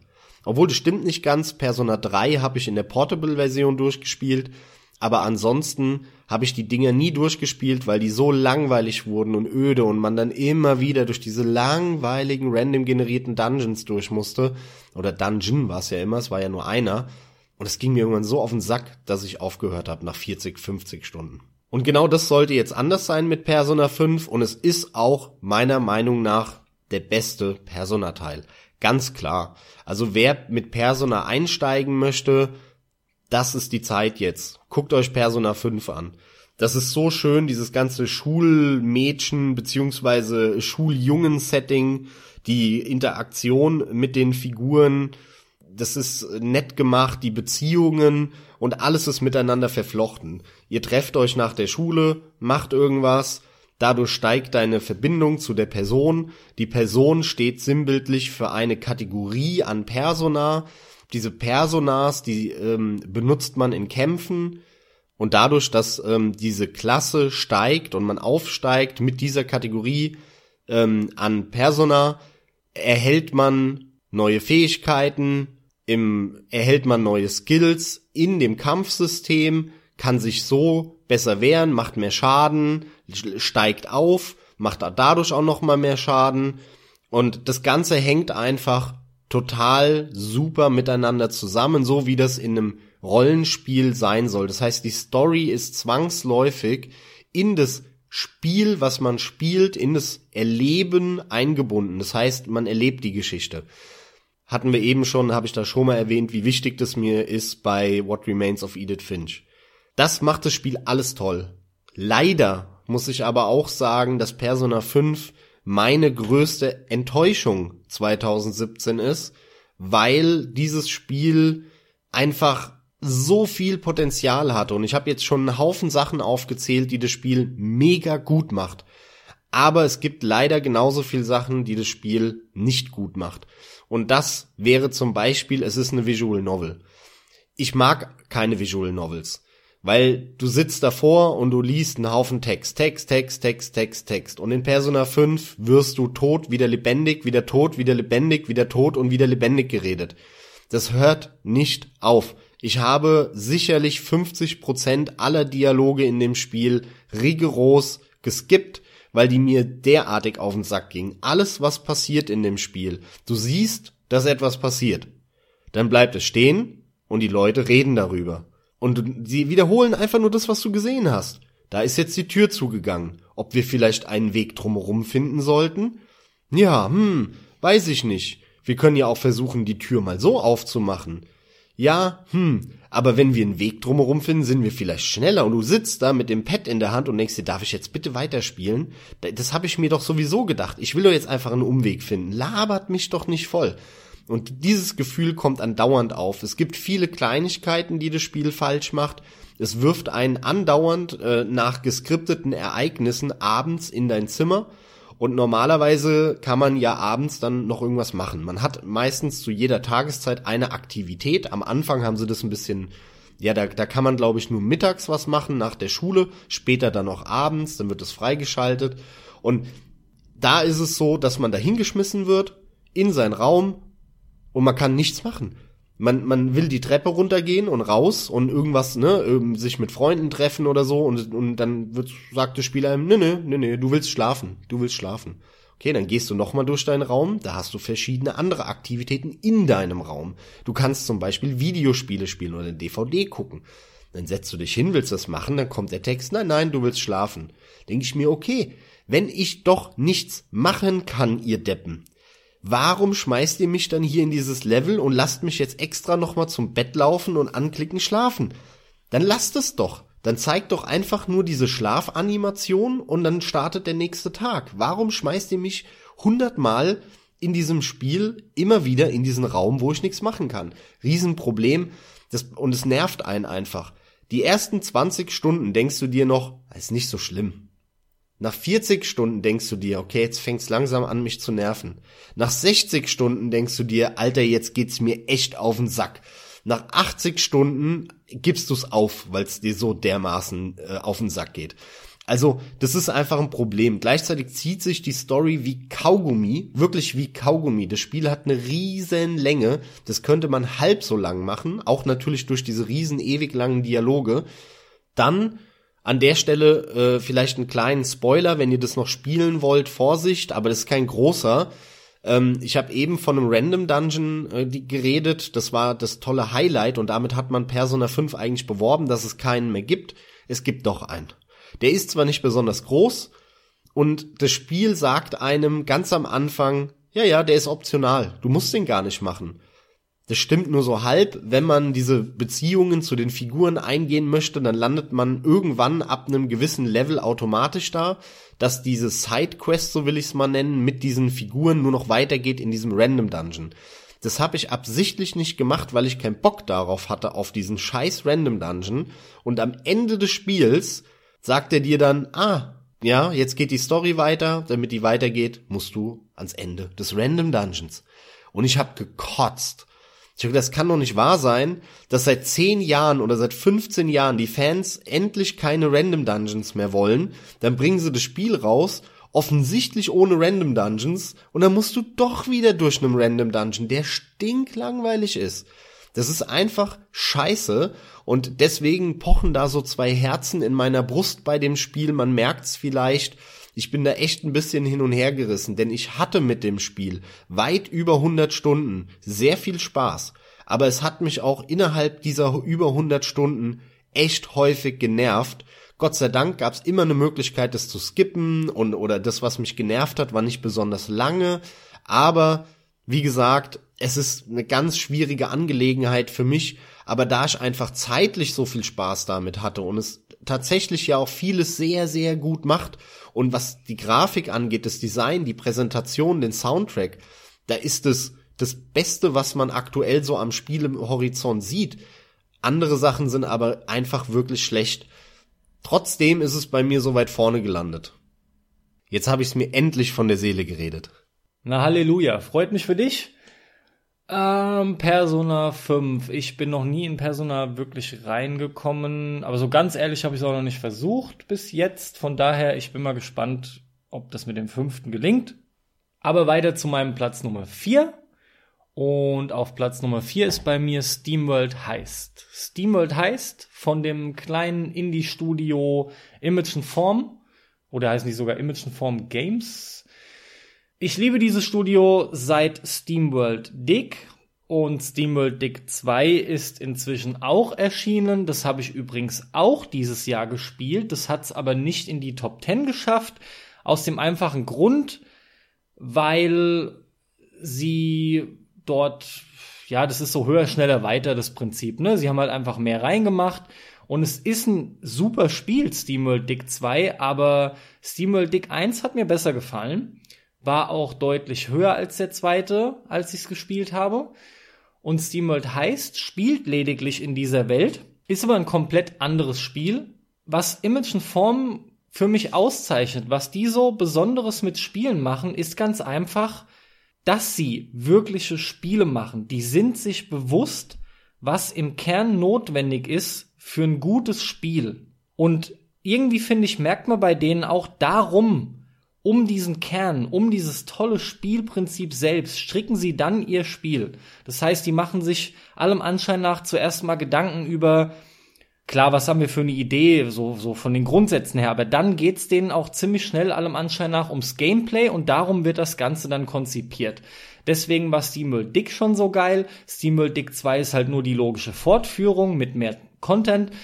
Und SteamWorld heißt, um das es jetzt geht, ist, um es mal kurz zu beschreiben, wie beschreibt man das denn? Ein 2D rundenbasiertes Taktik, ja, 2D rundenbasierter Taktik-Shooter, bei dem es schlicht darum geht, sich Level durch Level durch Raumschiffe zu kämpfen und mit Billardelementen. Das ist sehr wichtig. Ja, Billardelement ist nett gesagt. Das ähm, sagt jedem was. Das sind die die die Ricochets. Das sind die Querschläger weil man tatsächlich entsprechend äh, Eintritts- und Austrittswinkel dann mit einbeziehen muss. Das macht auch sehr viel Spaß. Das ist schon ein Highlight. Das sieht man auch im Trailer oft genug. Also damit, damit ja, damit ist halt natürlich gemeint, weil du hast jetzt so ein bisschen umschrieben. Also ihr könnt wie bei einem Billardspiel eben äh, zum Beispiel nach oben zielen und dann seht ihr aus der Pistole ein, eine Linie. Lasermarkierung meint Und diese genau wie ein Laserpointer und dann hat man halt wirklich, wenn man nach oben zielt, an die Decke, Einfallswinkel gleich Ausfallswinkel. Und damit sieht man genau, wo die Patrone an der Decke abprallt und in welche Richtung sie danach fliegen wird. Und das kann man jetzt endlos weiterspielen, weil das war jetzt natürlich nur eine Ecke. Du kannst natürlich an drei Ecken weiter und so wirklich über Bande, über Bande, über Bande und dann trotzdem den Gegner noch treffen. Und irgendwann basiert das Spiel nur noch darauf, dass man die, äh, die Figuren intelligent platziert, so dass man über, um Ecken, um diverse Ecken rumschießt mit seinen Patronen und somit die Gegner trifft, ohne dass sie einen wirklich treffen können, beziehungsweise die haben natürlich die gleiche Fähigkeit, aber der CPU wie immer geht damit etwas schlechter um, damit es auch fair ist. Und das ja resultiert dann auch in so einer Art Skillungssystem, weil man hat dann bessere Waffen, die mit denen kann man dann noch um noch mehr Ecken schießen und so weiter und so fort. Das ist auch letzten Endes schon das ganze Spiel, aber das macht es halt so fantastisch mit dem Fortschritt und selbst die Geschichte, die dabei erzählt wird, ist nett. Äh, man hat immer wieder neue Schnipsel, die einen voranbringen, die einen weitertreiben vor allem ist es auch ein Spiel, was es vernünftig schafft, ohne zu übertreiben mit den Upgrades, genau diese eben gut voranzubringen. Wie ich bereits sagte, ist es ein rundenbasiertes Spiel und man geht ebenso wie der PC mit mehreren Figuren immer in ein Raumschiff, in einen Kampf und logischerweise fast schon hat auch jede Figur nicht nur unterschiedliche Waffen, sondern auch unterschiedliche Spezialfähigkeiten diese dann halt eben taktisch zu seinem Vorteil zu nutzen. Darum geht es eben. Schaut euch einen Trailer an, kombiniert mit dem, was ich gesagt habe, ist es ziemlich schnell klar. Das ist einfach ein Wahnsinnsspiel. Image und Form, was die immer wieder machen, also fantastisch und ich bin gespannt, was da als nächstes Projekt kommt. Hoffentlich aber nicht SteamWorld Dick 3, glaube ich aber nicht, wenn überhaupt, dann ja SteamWorld heißt 2. Aber wenn es nach mir geht, könnten die jedes Mal sich ein komplett neues Konzept einfallen lassen, weil sie es bis jetzt immer wieder geil gemacht haben. Ja, kann ich nur zustimmen. Das ist ein ganz tolles Studio. Also, wenn man damit irgendwas anfangen kann, schaut's euch mal an. Die sehen auch grafisch immer wirklich sehr, sehr toll aus, die Spiele. Obwohl sie so eine, ja, so eine sehr rudimentäre Basis haben, sind sie aber wunderschön gemacht. Ähm, ganz tolle Spiele. Hoffentlich, hoffentlich verkaufen die sich gut. Ich bin mir da nicht so sicher und äh, denen wünsche ich's vom ganzen Herzen, dass sie richtig Fettknete mit ihren Spielen machen, weil das sind tolle, tolle Spiele. Kommen wir zu meinem Platz Nummer vier, ganz knapp vor der Top 3. Und da ist bei mir dieses Jahr ein Spiel von Platinum Games gelandet. Ein Spiel von Platinum Games, das ich Jahre später gespielt habe, nämlich dieses Jahr. Das Spiel ist wirklich schon Jahre alt. Ich habe es aber jetzt Anfang des Jahres erst gespielt und zwar ist die Rede von Bayonetta. War mir eigentlich klar, dass mir dieses Spiel gut gefällt. Heiße Schnecke, die crazy durch die Gegend hüpft, Lollipops lutscht, alles voll abgedreht, irgendwelchen Göttern den Arsch vertritt, die 800 Meter groß sind, äh, der ihre Arme rausreißt und dann die Haare dann von ihr zu einem Monster werden, während sie da nackt rumsteht quasi und das war mir vollkommen klar, dass das mein Ding ist, so vom Style her und so. Das ist dieser crazy Japano, verrücktes Japano-Gedönse einfach. Aber Platinum Games macht Spiele, die mir immer gut gefallen, die mir schlechtestenfalls mittelmäßig gefallen, aber sie haben bis jetzt noch nie was gemacht, was ich richtig abgefeiert habe. Dafür hatte jedes Spiel von Platinum Games einfach zu viele Macken, die sind immer überdesignt ähm, so dass du die sechs, sieben Stunden spielst oder so und dann bist du durch und dann denkst du dir, ja, ja, jetzt habe ich es endlich gerafft, äh, jetzt kann ich es nochmal von vorne anfangen. Das sind alles so Elemente, die mir nicht ganz so gut gefallen. Also ich brauche das sehr lange immer gefühlt, um da reinzukommen in die Platinum Games. Auf der einen Seite ist es geil, weil dadurch hast du eine Langzeitmotivation. Ich finde es aber komisch, weil das keine Spiele sind, die 30 Stunden gehen, dann wäre es ja in Ordnung, wenn ich sechs Stunden brauche, um reinzukommen, sondern wenn ich drin bin, sind die halt fertig, die Spiele. Und das ist immer, das lässt so ein unbefriedigendes Gefühl zurück, so, ey, ich habe das Spiel jetzt eigentlich gespielt, ohne es wirklich zu raffen. Und dieses ernüchternde, unbefriedigende Gefühl habe ich fast bei allen Platinum Games, ja, wenn ich die, die wollen, durchgespielt habe. Die wollen mehrfach gespielt werden, als wäre drei Viertel des ersten Durchlaufs immer Tutorial und danach geht's ab und dann musst du eigentlich gerade weitermachen und richtig loslegen. Kombojagd auch, ja, Highscore-Jagd ja. da. Jedes Mal in all diesen Spielen. Ich finde es cool, das ist ein cooler Ansatz, aber irgendwie, weiß nicht, ne, hinterlässt es halt so eine Unzufriedenheit bei mir. Und dazu kommen noch so ein paar andere Geschichten. Bayonetta, ich habe jetzt die PS3-Version davon gespielt. Die ist ja technisch auch relativ schwach. Äh, steht jetzt aus, dass ich mir da irgendwann die PC-Version kaufen werde. Vorher werde ich aber Vanquish nochmal am PC spielen. Da habe ich sehr Bock drauf. Nichtsdestotrotz, es ist sehr weit vorne bei mir dieses Jahr gelandet, obwohl es die eine technisch sehr schlechte Version ist, obwohl es Jahre alt ist, aber es ist wirklich, wirklich ein ganz, ganz tolles Spiel, das total abgedreht ist. Es ist ein hervorragendes Hack-and-Slay-Spiel. Besser kann man es eigentlich nicht machen. Ähm, ich habe zum Beispiel dieses Jahr Devil May Cry nochmal gespielt in der HD-Version, auch auf der PS3. Das war auch Anfang des Jahres. Und äh, ich muss sagen, Bayonetta ist echt auf dem Niveau von einem Devil May Cry und so. Und das war, fand ich damals mega geil. Ja, das, das Devil May Cry hat dieses Genre erfunden und äh, Bayonetta hat da ganz, ganz tolle Sachen mitgemacht. Also die Charaktere sind abgedreht, das, das Ding ist schnell, das, äh, da muss man sich reinfuchsen, das bietet äh, Potenzial für viele, viele Stunden. Es sind mega abwechslungsreiche Level dabei, Jump'n'Run-Passagen, aber auch riesen Boss-Fights, wo ein Level man nur ein Bosskampf ist.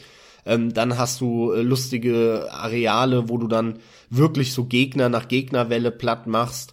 Ähm, da haben sie sich ganz viel einfallen lassen. Das gesamte Spiel, diese gesamten acht Stunden, hast du immer wieder neue Gegner. Das ist auch sehr geil. Ähm, das ist nicht so, dass es wie heutzutage leider häufig vier Gegnerarten gibt und die musst du bis zum Ende des Spiels töten und platt machen. Das langweilt mich zu Tode. Nein, in Bayonetta kommen immer wieder neue Gegner dazu. Also sehr, sehr geiles Spiel. Toller Soundtrack, tolle Soundeffekte. Die haben ja auch die, die sind immer geil in allen Platinum Games Spielen. Die machen immer tolle Soundeffekte rein und machen immer schöne Soundtracks vor allem. Das gefällt mir sehr, sehr gut. Auch hier wieder. Es ist Japano-Gedönse manche hassen's, manche lieben's, ich liebe es und äh, für, von mir auch absoluter Daumen hoch. Bayonetta ist ein tolles Spiel, da kann man nicht viel dran rumkritisieren. Ähm, als ich es Anfang des Jahres gespielt habe, gab so ein, zwei Kleinigkeiten noch, ähm, die ich jetzt nicht genannt habe, an die ich mich ehrlich gesagt auch nicht mehr wirklich erinnern kann. Aber geschenkt. Es ist ein mega geiles Hack and Slay und ich hätte sau gerne mehr Hack and Slays. Und zwar in der Form wie halt Bayonetta, Devil May Cry, God of War. Da gab's mal so eine Welle, da haben alle gesagt, öh, da gibt's zu viele. Habe ich nie so empfunden. Ich hatte auch mega Spaß äh, mit so Spielen wie Dantes Inferno. Hat mir super viel Spaß gemacht, auch wenn es jetzt kein äh, AAA Top Mega Blockbuster irgendwas ist. Ich hatte da super viel Spaß mit. Also Kam mich, aber allgemein gut an, das Ding. Das kam gut an, das stimmt, aber da habe ich schon häufig gehört, äh, äh, äh, jetzt ist das Genre mal langsam ausgelutscht. Ich glaube, es war mehr so ein Kritikerliebling noch zu dem Zeitpunkt und hat sich weniger verkauft, als man hätte meinen können, ja, ja. nach der Resonanz. Ja, aber das ja. kann sein. Aber ich, ich krieg nicht genug von dem Genre. Also bitte, bitte, falls ein Entwickler zuhört oder ein Publisher, gebt mir mehr Hack-and-Slay-Spiele. Ich finde die geil. Und insbesondere die Japaner, die machen einfach die viel geileren Kampfsysteme. Das war schon immer so. Das ist auch nicht nur bei Hack and Slay so, aber da fällt's halt extrem auf, weil ein Hack and Slay natürlich mega vom Kampfsystem lebt. Und äh, das haben die Japaner raus. Also das war schon immer so. Das sieht man an einem Vanquish auch. Vanquish hat so ein geiles Ballersystem für einen Shooter, für einen Third-Person-Shooter. Im Vergleich ein Gears of War einfach zum Kotzen langweilig ist. Ja, und das ist schon krass, weil ja, das, dass das, man das wischt damit muss. den Boden auf, aber komplett. Also Vanquish hat schon eigentlich so ziemlich das beste Third-Person Kampfsystem. Kampfsystem, das es gibt, danke. es ist so, also das ist fantastisch, ist unglaublich. Aber, aber es ist auch ein ganz spezielles Spiel. Aber du stimmst da ja, ich glaube, uneingeschränkt zu allem, was ich gesagt habe. Du liebst ja Bayonetta. Teil 2 war ja auch mal bei dir auf Platz 1. 2014, ja. Und deswegen äh, ja, können wir das schnell skippen und zu deinem nächsten Platz kommen. Zwei Sachen. Mich freut's ganz einfach, dass du die miserable PlayStation 3 Version dennoch irgendwie wohl genießen konntest und hochgewertet hast.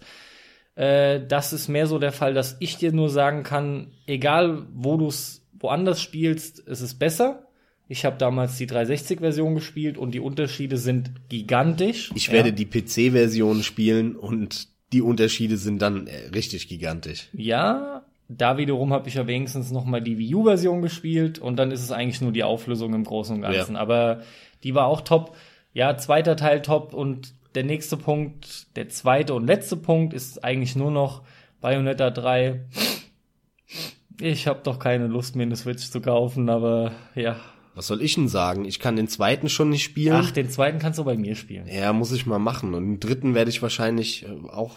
Kauf dir eine Switch, Mann. Ich leih dir die Kiste aus und der Dom leiht mir die Switch aus und dann leih ich dir die Switch aus. ja, genau. Ach, keine Ahnung, aber irgendwie muss das alles so funktionieren, was weiß ich. Nächster Titel. Beziehungsweise nächster Titel. Du, wir starten jetzt unsere Top 3. So sieht's aus. Was ist denn das drittbeste Spiel von dir?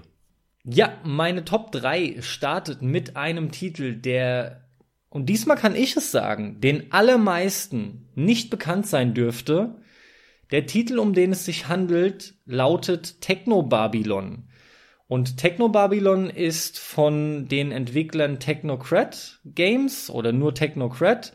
Die haben vorher noch zwei Spiele gemacht. Techno Babylon ist übrigens auch schon zwei, drei Vierteljahre alt mittlerweile. Es kam echt im Mai 2015 bereits raus. Du hast ihn mehr oder weniger kurz vor mir gespielt, mir ihn empfohlen. Mich hat er aber auch von Anfang an angesprochen, seit ich mir die ersten Videos angeschaut habe. Techno Babylon ist ein Spiel im Cyberpunk-Setting, ein Point-and-Click-Spiel, Point-and-Click-Adventure im Cyberpunk-Setting, um ganz genau zu sein. Und erzählt, um es ganz kurz zu machen, die Geschichte von zwei Hauptcharakteren, die auf der Jagd sind nach einem Terroristen. Und viel genauer will ich gar nicht drauf eingehen. Falls du da was ergänzen möchtest, Max, spoilerfrei, kannst du das gerne tun. Aber auf die Story will ich nicht weiter eingehen. Das ist schon der grundsätzliche Aufhänger, was, wie ich finde, noch sehr cool ist, was so über dem ganzen Spiel so ein bisschen thront, ist die Tatsache, da du Polizist bist und auf der Jagd nach diesem kriminellen Terroristen bist, eine, eine KI über das Ganze wacht. Das Ganze wird von einer KI, ja, regiert, überwacht und selbst du als Polizist weißt einfach gar nicht so genau, wie du dich immer verhalten sollst und wann du irgendwie dagegen schlagen sollst, etc. pipapo. Vom Gameplay her ist es alles relativ klassisch. Genre-typisch kommt man nicht umhin, ab und zu eine Komplettlösung mal zu Rate zu ziehen. Allerdings in meinem Durchgang relativ selten. Dann ist es aber auch wirklich nötig, dass man penibel liest, denn es gibt wenigstens zwei, drei Rätsel, die sind abartig. Da frage ich mich, wie man da je drauf kommen soll. Aber sei es drum, das ist für mich kein Dealbreaker, wenn ich weiß, ich spiele ein Point-and-Click-Adventure. Es wird auch immer mal ein bisschen aufgelockert. Es gibt kleine Schleichpassagen, es gibt äh, coole Verhöre. Generell finde ich, ist eine der größeren Stärken dieses Spiels oder der ganz großen Stärken, muss ich sagen, äh, sind die Dialoge. Die machen unglaublich viel Spaß. Die sind auch komplett vertont. Es hat auch eine ziemlich tolle Sprachausgabe. Die Geschichten der Figuren wird super behandelt. Die Settings sind abwechslungsreich. Das Spiel ist ebenfalls in einem Pixel-Look gehalten, aber ein fantastischer Pixel-Look. Max, Fällt dir noch mehr ein? Mir, geht, mir gehen die Ideen gerade aus. Ich habe das Spiel 2015 gespielt und äh, fand es sehr gut, habe es dir dann ja auch empfohlen, weil deswegen freut's mich auch, dass es dir jetzt so extrem gut gefallen hat. Doch so viel früher als ich schon gespielt, ja. Ja, das ist schon fast zwei Jahre her oder eineinhalb.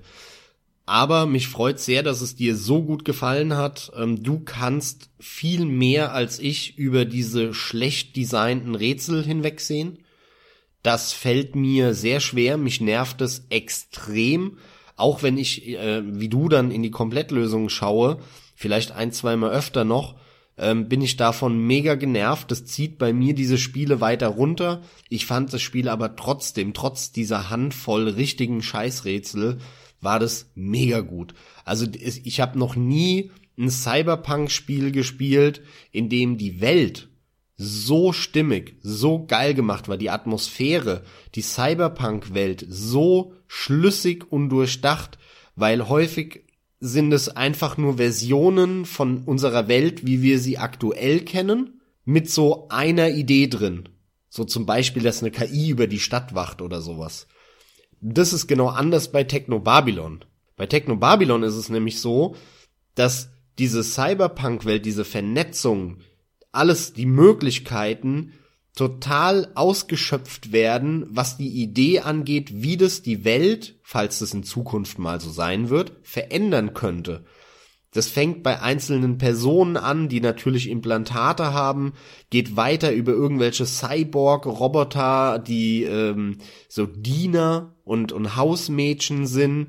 Gleichzeitig aber spielt es natürlich total mit den KIs, die man austauschen kann, dass man die KI in andere Roboter einbaut, um zu fragen, was da los war, weil man ja so einen Kriminalfall im Endeffekt auch löst es gibt irgendwelche Shisha-Bars, die halt keine Shisha-Bars sind, sondern wo die Leute sich an so ein Cybernet hängen, ähm, in dem sie krasse Sachen erleben. Und das wird wirklich bis ins kleinste Detail ist diese Cyberpunk-Welt durchdacht und zieht sich durch jede Lebenslage und Lebenssituation und auch Alltagssituation von den Figuren in dem Spiel.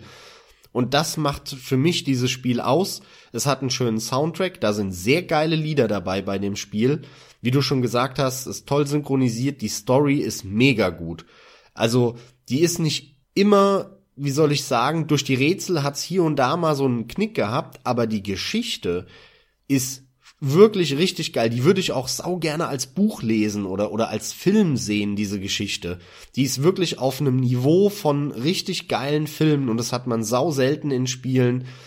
Und äh, gleichzeitig sieht das Teil halt echt gut aus, hat einen tollen Pixel-Look, sehr schön designt. Die äh, Figuren, die Figuren, die Gesichter, die fand ich sau geil gemacht in diesem Pixel-Look.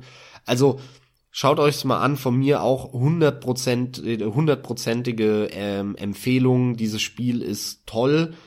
Ich fand's leider nicht ganz so gut wie du, aber Dennoch um, sehr gut, ja. umso mehr freut es mich, dass es dich so weggeballert hat. Dieses mich Jahr. hat es absolut umgehauen. Das hat mir wieder gezeigt, wozu Point-and-Click-Adventures nach wie vor in der Lage sind, wenn sie geil gemacht sind ähm, die Tatsache, dass du es auch super findest und jetzt noch mal lange extrem gelobt hast, zeigt ja trotz allem, was das Spiel auch bei dir erreicht hat. Ja, trotz der schlechten Rätsel, die du angesprochen hast.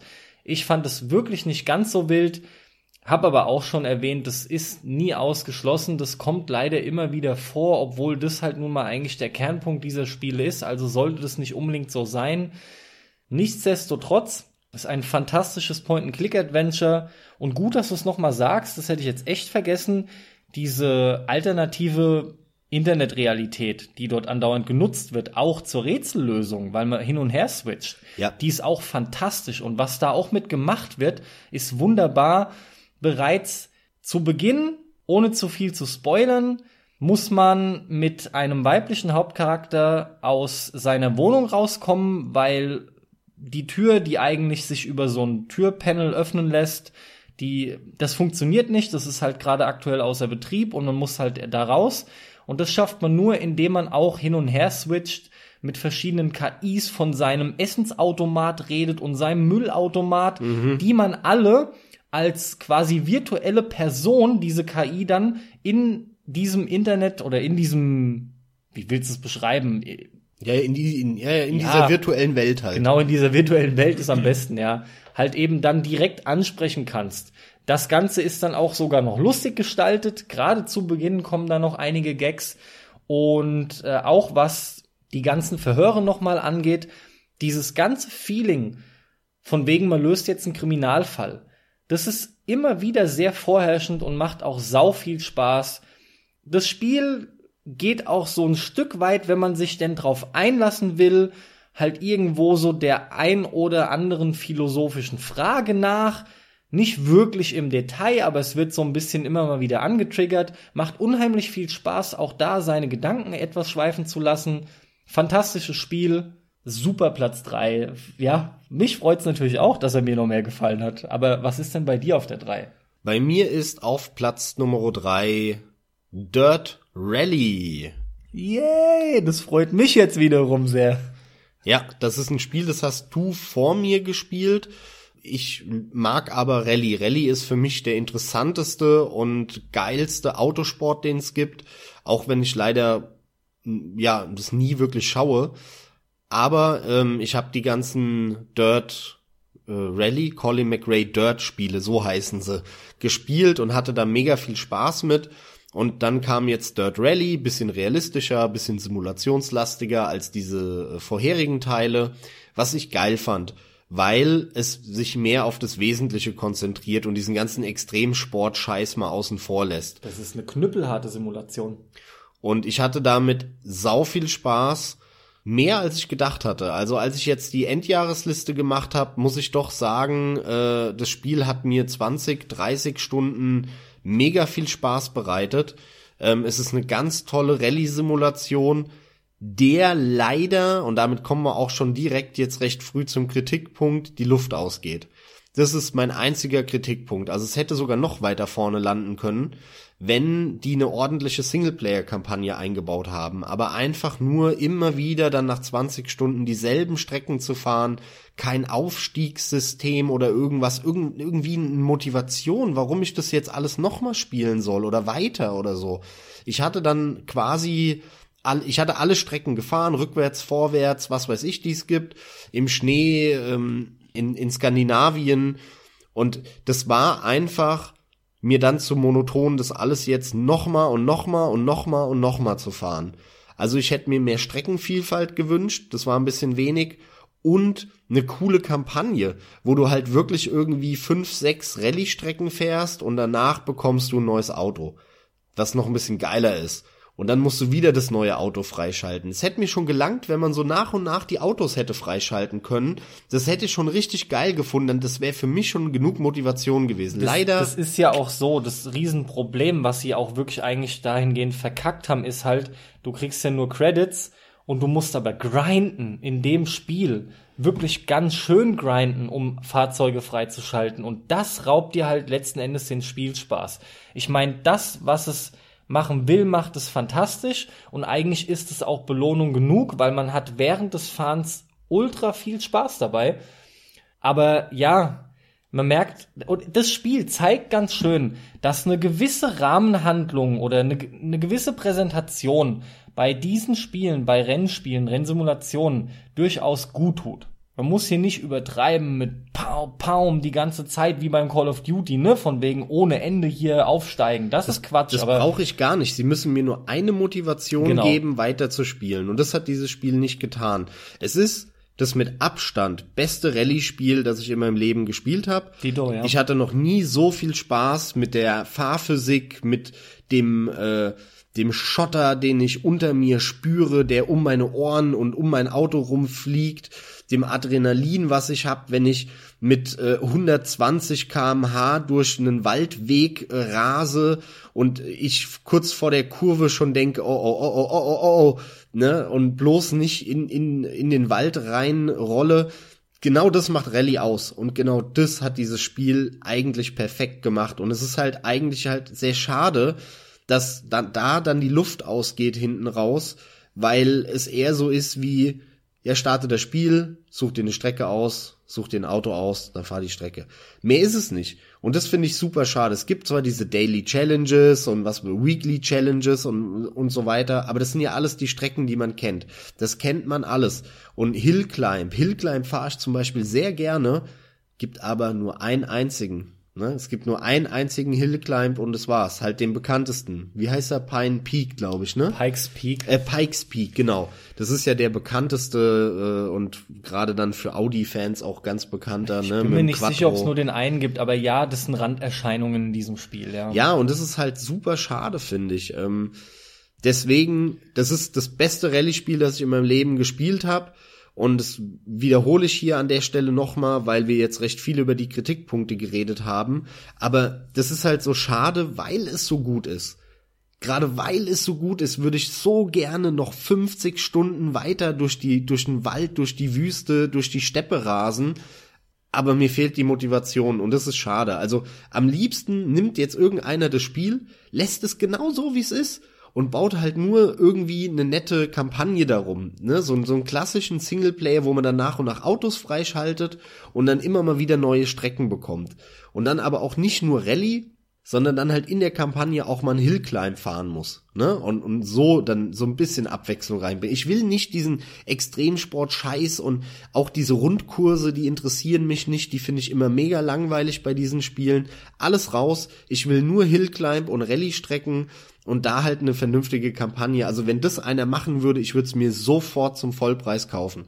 Ja, Dirt 4 ist ja draußen und ich finde halt den Weg, den sie da einschlagen, eben nicht mehr so gut.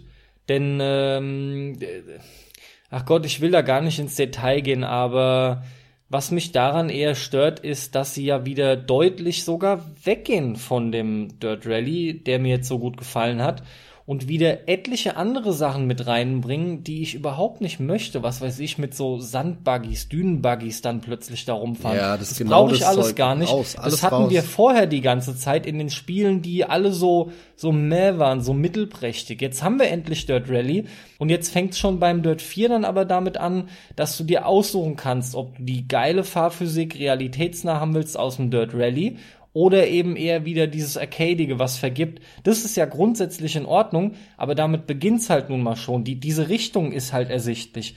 Sie gehen leider doch wieder ein Stück davon weg und gleichzeitig ist die Präsentation, was den Karrieremodus angeht, aber eigentlich ebenso wenig wiedergegeben. Es ist ähnlich trocken. Leider. Nichtsdestotrotz, das beste Rallye-Spiel auf dem Markt, das beste Rallye-Spiel, das es meiner Meinung nach jemals gab. Also für Leute, die Rallye-Spiele mögen, auch hier Kaufpflicht. Weißt du, was das beste Action-Adventure dieses Jahr war? Uncharted. Ja, aber dass du das jetzt sagst, zeigt mir nur, dass du schön von meinem Monitor ablesen kannst, weil ich die Liste auf habe. das hätte ich auch noch im Gedächtnis gehabt. Dass ich's gespielt habe, ja, aber ich wäre davon ausgegangen, dass du davon ausgehst und es auf Platz eins bei mir vermutest, weil ich Uncharted ja immer wieder sehr weit oben habe, beziehungsweise sogar auch auf eins hatte schon. Nee, hätte ich tatsächlich nicht. Ähm, ich hätte damit gerechnet, dass es auf eins sein könnte, weil ich auch wusste, dass dir extrem gut gefallen hat, natürlich, ja. Ähm, was ich auch erwartet habe.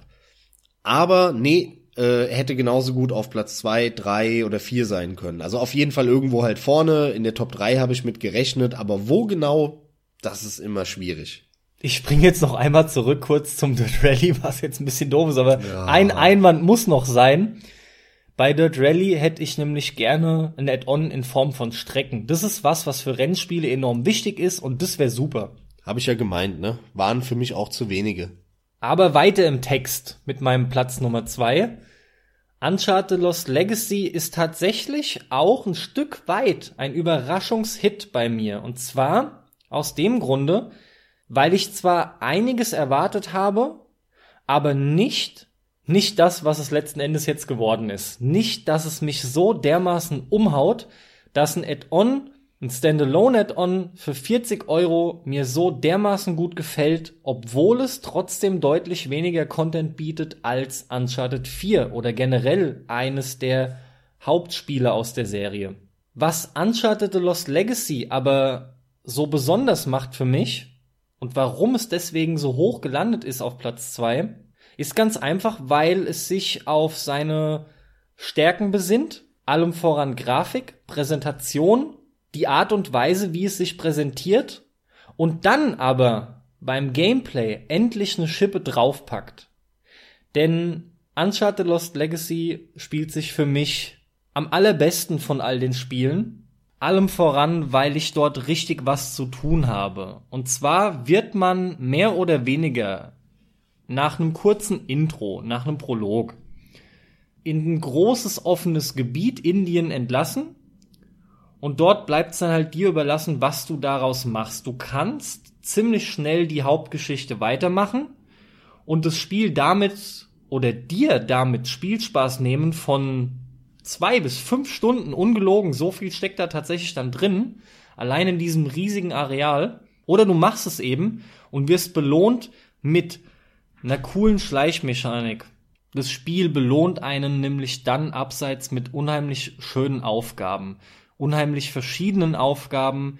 Die sind jetzt alle grundsätzlich erstmal nicht der Rede wert, aber ja, da will ich auch jetzt nichts wegnehmen, aber sie sind unterschiedlich, sie machen Uncharted typisch Spaß, es ist gut verdauliche leichte Kost. Man bekommt aber eine geile Abwechslung, einen schönen Mischmasch von geilem Schleichen, wahnsinnig tollem Klettern, enorm coolen Aussichten, geilem Shooting und, und das alles so gekonnt vereint. Ich finde, das habe ich vorher so auch noch nicht wirklich gesehen. Das hat mir enorm viel Spaß gemacht, denn abseits von dem zweiten, der für mich halt so einen gewissen Kultstatus birgt, hat es tatsächlich eigentlich kein Uncharted geschafft, mich gameplaymäßig so, so zu locken dass ich so viel Spaß darauf habe. Das fand ich enorm toll und zusätzlich war halt alles drum und dran fantastisch. Das hat alles gepasst. Ich habe mich zu keiner Sekunde gelangweilt. Man ist nicht nur selbstverständlich in diesem großen Indiengebiet, es geht danach noch weiter. Alles, was noch gebracht wird, ist wunderbar. Es ist typisch Uncharted over the top. Ganz wichtig, und das hat man den Eindruck gehabt, könnte für einige ein bisschen komisch sein. Sie haben halt den Hauptcharakter ausgetauscht, man spielt halt eben nicht mehr Nathan Drake in dem Fall und äh, den Kumpel Sully beziehungsweise den Ziehvater Sully, sondern die Charaktere sind diesmal Chloe Fraser und Nadine weiß nicht mehr, wie sie mit Nachnamen heißt. Das ist aber auch nicht weiter wichtig, wild, die weil die, heißen. die wurde ja auch erst im vierten eingeführt. Irgendwelche Tussen halt. Chloe Fraser ist nicht irgend, irgendeine Tussi, die wurde im zweiten bereits eingeführt, war auch im dritten und äh, ich finde die fantastisch, ich fand die von Anfang an cool. Das ist irgendwie so, das ist halt typisch, eine etwas stärkere weibliche Persönlichkeit, die aber einfach toll gemacht ist, wie ich finde. Es hat unheimlich Spaß gemacht, mit der da mal durchzugehen. Und es wartet dann auch noch die ein oder andere Überraschung, was Charaktere angeht. So viel sei verraten, mehr aber auch nicht. Ansonsten ist es natürlich im Großen und Ganzen das, was man erwartet. Nur ich hätte nicht gedacht, dass es mir zusätzlich so viel mehr gibt und dass sie grafisch auch noch mal eine Schippe draufpacken. Definitiv das hübscheste Uncharted mit den tollsten Panoramen. Unglaublich, was sie da wieder auf die Beine gestellt haben. Uncharted The Lost Legacy Platz 2. Ich habe dieses Jahr ja auch Uncharted 4 gespielt und muss sagen, das war der beste Uncharted-Teil für mich. Ich hatte damit am meisten Spaß von allen bisher. Eins habe ich ja eine Zeit lang gespielt, zwei durch, drei dann gar nicht. Aber ich fand jetzt den Teil 4 wirklich hervorragend. Der ist bei mir auch auf Platz 12 gelandet, also gar nicht so weit entfernt von den zehn Spielen, die wir jetzt hier besprechen. Hatte auch einen mega Spaß mit. Wie gesagt, Uncharted ist mein Guilty Pleasure. Weil an Uncharted sieht man eigentlich alles, was in der Spielebranche falsch läuft. Oder ein Stück weit, nicht alles, aber vieles. Und trotzdem habe ich damit aber auch meinen Spaß jedes Mal. Ja, das ist seichte Unterhaltung, das ist Grafik, Demo, und es ist einfach butterweich und toll produziert. Das hat immer einen coolen Soundtrack und die Steuerung funktioniert und die Grafik sieht gut aus und es ist natürlich toll synchronisiert und es hatte einfach alles, was man sich mit Geld erkaufen kann. Sagen wir es so. Was es nicht hat, ist Idee oder Innovation. Da, es macht das, was man alles schon tausendmal gesehen hat, aber 999 mal schlechter. Das ist halt der Unterschied an Uncharted. Deswegen, aber mit dem Vierer hatte ich wirklich auch meinen mein, äh, mein Spaß und äh, vor allem halt mit den großen Arealen im Vierer. Aber wie gesagt, das war mein äh, Platz 12. Ich will nur hier erwähnen, weil du jetzt äh, Uncharted auf Platz 2 hast. Du hast gesagt 999 mal schlechter. Macht es das schlechter? Nein. 999 Spiele haben das gleiche schon gemacht, Ja, aber klar, genau. schlechter. Ja, genau. Deswegen ist es null innovativ, es kopiert nur und macht Dinge, die man alle schon tausendmal gesehen hat. Nur halt x-mal schlechter. Ich fand es klang komisch. Ich wollte das nochmal klarstellen. Ja, okay, okay, okay. Damit kommen wir zu meiner Nummer zwei. Und meine Nummer zwei dieses Jahr ist Resident Evil 7. Sicherlich eine kontroverse Platzierung von Resident Evil. Ähm, viele, ja, fanden es nicht ganz so gut, darunter warst du ja auch. Da, wir haben ja einen eigenen Podcast sogar zu Resident Evil 7 aufgenommen. An der Stelle der Verweis, ähm, ja, hört euch den mal an. Da diskutieren wir ein bisschen. Ähm, wie gesagt, ich fand es ein bisschen besser als du.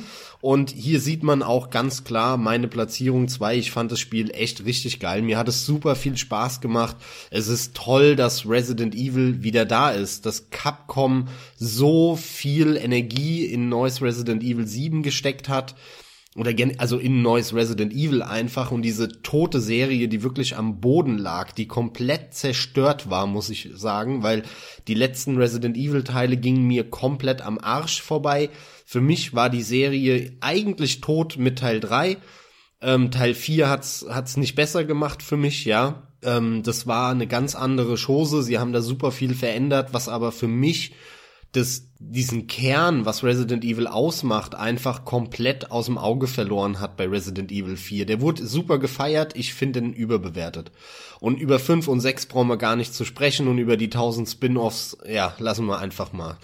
Ähm, und jetzt kam eben diese geile, geile Ankündigung und damit fing das Ganze schon an.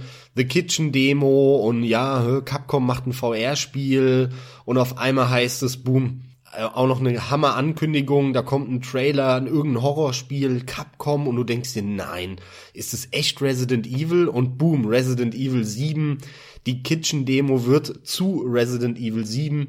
Fand ich eine geniale Marketingstrategie, wie sie das angekündigt haben und so ein bisschen unter der, unter der, ja, unterm Radar entwickelt haben. Keiner hat damit gerechnet. Das hat mir schon mega gut gefallen. Gleichzeitig ist das Spiel bis jetzt meiner Meinung nach mit Abstand die Killer-Applikation für Virtual Reality. Das ist das einzige Spiel, was ich super gerne in VR spielen würde. Ich habe es ja mal kurz beim äh, Dom, an der Stelle schöne Grüße an Dom, gespielt und ähm, das war auch echt cool. Ich würde es gerne auch bei mir in VR spielen. Ich habe aber keine VR-Brille. Lohnt sich für mich auch aktuell nicht, weil die kosten ja schon einiges. Aber äh, kommen wir mal wirklich zum Spiel, weil das drumherum hat mir aber so gut schon gefallen das Spiel selber hat für mich diesen Kern, was eben, wie ich eben auch schon erwähnt habe, was Resident Evil ausmacht, total gut eingefangen. Das, äh, der Settingwechsel hin zu so einem Texas Chainsaw Massaker äh, Setting äh, mit so, ja, ganz klaren Anspielungen an Saw mit dem Sohn. Das hat mir super gut gefallen. Das war frisch, das war neu, das, das hatte man noch nicht und trotzdem war es aber ein richtig schönes Horrorspiel, wo man auch mal gezuckt hat und mal Angst hat hatte. Ähm, dass sie sehr wenig Gegner platziert haben, hat mir gut gefallen. Die Rätsel fand ich cool, die haben mich nicht genervt. Ähm, dass man eher vor einigen großen Gegnern flüchtet und einige große Bosskämpfe hat aber im Spiel eigentlich nie so richtig gegen Massen kämpft, bis auf ganz am Ende, da kamen dann schon einige Gegner gleichzeitig, aber das war einfach auch so ein schöner Aufbau vom Pacing her, es wurde halt immer mehr, aber man eigentlich die Hälfte des Spiels hatte man dann nicht so viele Gegner. Das Haus zu erkunden hat mir Spaß gemacht, nach und nach so fast schon Metroidvania, die Sachen freizuschalten, sich da durchzukämpfen. Ähm, ich habe es am PC gespielt, äh, das ist natürlich im Vergleich zur PlayStation-Version, äh, wo du gleich vielleicht noch mal ein, zwei Worte zu sagen kannst, die wesentlich bessere Version. Man muss es ein bisschen richtig einstellen. Die Standardeinstellungen sehen komisch aus. Es flackert alles so komisch. Da muss man sich kurz reinfuchsen in die Grafikeinstellungen, aber dann kriegt man das knackig, scharf und flüssig. Und äh, das ist mit Sicherheit auch einer der Gründe, warum ich das Spiel wesentlich besser fand als du, weil mich das einfach null gestört hat, diese, diese Grafikgeschichte. Gleichzeitig fand ich auch den Wechsel hin zu einem First Person, zu einer, ja, zu einer First Person Sicht mega gut weil die äh, First-Person-Sicht ist die aller, allerbeste für ein Horrorspiel. Es gibt keine geilere, es gibt keine ähm, Perspektive, die dich mehr in das Geschehen reinzieht als die erste Person. Und auch das haben sie richtig gemacht. Und das natürlich dann auch noch verbunden mit VR logischerweise. Also ich fand das alles richtig geil bei Resident Evil 7. Mir hat es wirklich super viel Spaß gemacht. Ähm, am Ende hat es ein paar Sachen gemacht, die mir nicht so gut gefallen haben. Das, der, der, der Bosskampf, der hat mir nicht gut gefallen. Und ähm, dieses letzte Level, äh, die, die es gespielt haben, wissen, wenn ich jetzt mal den Begriff Schiff in den Raum werfe, die wissen, was ich meine. Das war mir dann doch alles ein bisschen zu dröge aber da kann ich drüber hinwegsehen, weil einfach der Rest mir so gut gefallen hat. Und es ist halt auch mein Genre, ich liebe Horrorspiele und ich freue mich einfach riesig, dass Resident Evil wieder da ist und wirklich neue Maßstäbe meiner Meinung nach gesetzt hat, was Horrorsachen angeht, gerade durch die Implementierung von VR und so weiter. Deswegen Resident Evil 7 bei mir auf Platz 2. Bei mir ist es auf Platz 17 von 49 Titeln dieses Jahr gelandet. Das sagt schon ein bisschen was. Ich fand es auch absolut gut rückwirkend. Mehr aber auch nicht. Wer es nochmal genauer aufgedröselt haben möchte, der sei nochmal auf den Podcast von mir jetzt verwiesen. Es ist lustig, weil wir hatten kurz nachdem wir angefangen haben, diesen Podcast aufzunehmen, eine große Folge über Witcher 3 und da ging es uns genau andersrum. Das hast du total abgefeiert und es war einer der Titel des Jahres. Äh, ich weiß gar nicht mehr, ob sogar auf Platz eins war bei dir, müsste aber, ne? Bin mir aber gar nicht mehr sicher. Und äh, du fandest es auf jeden Fall fantastisch und ich sage, das ist für mich eher ein mittelmäßiges Spiel. Und da haben wir uns so ein bisschen, ja, ich sag mal, spaßig gezofft, wie gut denn jetzt Witcher 3 wirklich ist. Und bei Resident Evil ist es genau umgekehrt, ne? Es ist ganz lustig, dass wir das jetzt auch endlich mal haben. Dass ja, du wenn, mal ein Spiel schlechter findest als ich. Wenngleich das Spiel im Laufe der Zeit tatsächlich noch ein paar Pluspunkte so bei mir gewinnt oder gewonnen hat. Das, das merke ich schon. Das reißt das Ganze jetzt nicht wirklich rum. Es bleibt schon im Großen und Ganzen so stehen, wie ich es auch in dem Cast gesagt habe. Aber rückwirkend betrachtet hat's mir auch mehr Positives gegeben als Negatives, ganz klar. Resident Evil 7 ist schon ein vernünftiges Spiel. Ich habe nur noch mehr erwartet. Es ist soweit. Platz Nummer 1, Spiel des Jahres 2017. Für mich ist geworden, Trommelwirbel, Cuphead ist es dieses Jahr geworden bei mir. Der Hauptgrund hierfür ist nicht der Look. Klar, der gefällt mir auch, der ist super, aber ich kann ganz klar sagen, ich hätte auch enorm viel Spaß mit dem Spiel, wenn er einen anderen Look hätte. Was ganz klar an diesem Spiel fantastisch ist, ist das, was gut sein muss, nämlich das Gameplay und das ist es auch. Cuphead, was ist es? Es ist ein 2D, äh, ich glaube korrekt bezeichnet Run-and-Gun-Spiel, wobei ich finde, Jump and Run and Gun trifft's noch mehr, denn Butter bei die Fische, es ist ein ein Boss Rush Mode. Es ist ein Spiel, bei dem man eigentlich Boss nach Boss bekämpft, bestreitet und das Ganze wird immer wieder mal aufgelockert mit Passagen, in denen man tatsächlich scrollende Level erledigt. Was aber für mich nicht wegzudenken ist, ist der Soundtrack, der das Ganze fantastisch untermalt. Das Spiel hat einen wahnsinnig guten Soundtrack, der eigens dafür komponiert wurde und entsprechend auch eingespielt. Und der pusht vor allem die ganzen Kämpfe so enorm, dass es eine wahre Freude, sich diesen Soundtrack sowohl beim Spiel natürlich zu geben, als auch separat. Den höre ich auch nach wie vor hoch und runter. Wunderbar aber zum Spiel selbst. Man kann es wahlweise allein oder zu zweit im Couch-Koop spielen. Ich habe es alleine gespielt, den Koop-Modus, den lokalen noch nicht getestet. Kann man sich aber gut vorstellen. Man kann das Ganze mal ganz spontan mit einem Contra vergleichen. Run and Gun hatte ich ja schon erwähnt. Also man bewegt sich im 2D-Raum mit der Figur so in der Form, dass man springen kann. Man hat einen Dash-Move, mit dem man ausweichen kann. Es gibt keinen Doppelsprung. Man kann ballern.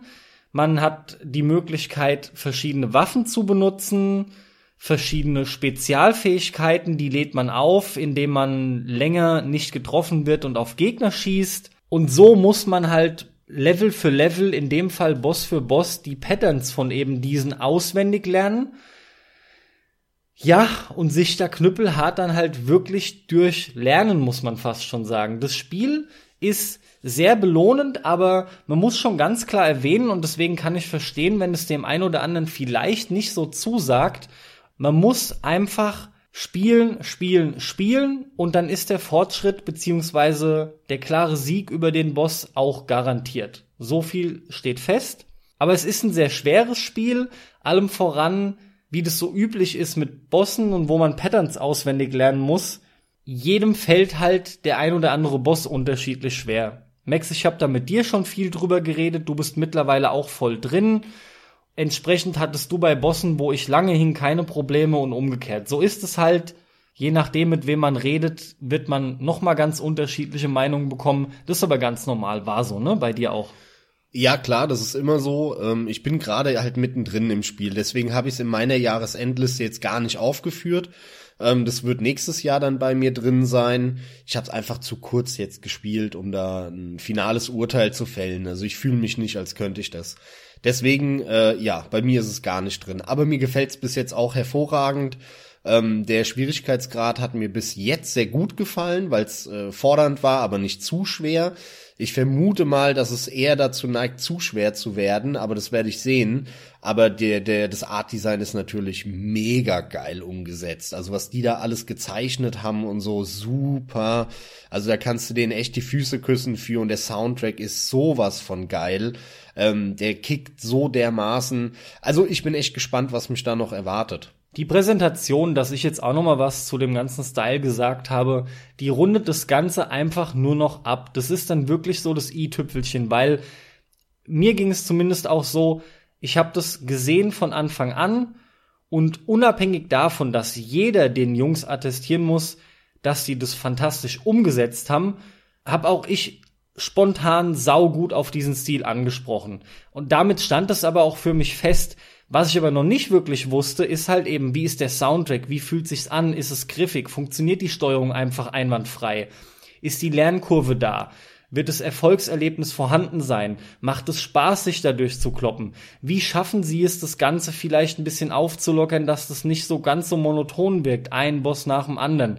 Gibt es abseits dessen noch irgendwelche Dinge? Ja, die gibt es. Es gibt, ja, die gibt es. Es gibt ein paar Secrets. Es gibt noch ein paar Zusatzaufgaben. Es äh, gibt unter anderem einen Shop, habe ich schon leicht angesprochen, in der Form, dass ich sagte, es gibt verschiedene Waffen, Spezialfähigkeiten, die sind auch alle wirklich sehr unterschiedlich. Die muss man aber kaufen, dafür muss man sich diese Münzen verdienen. Das heißt, es macht nicht nur Spaß, sondern auch Sinn, in die Level nochmal reinzugehen, besser abzuschließen. Man hat beim Spielen eine geile Kontermechanik, wo man entsprechend nur pinkfarbene oder sind's rosafarbene, ja, ist so eine Sache, ich glaube pinkfarbene Gegenstände, feindliche Projektile, was auch immer gerade ankommt, die kann man parieren, indem man dann nochmal auf die Sprungtaste drückt. Das ist alles ein unheimlich gutes Jump'n'Run-and-Gun-Gefühl. Ich sag's jetzt nochmal bewusst so. Das ist unheimlich gut verzahnt.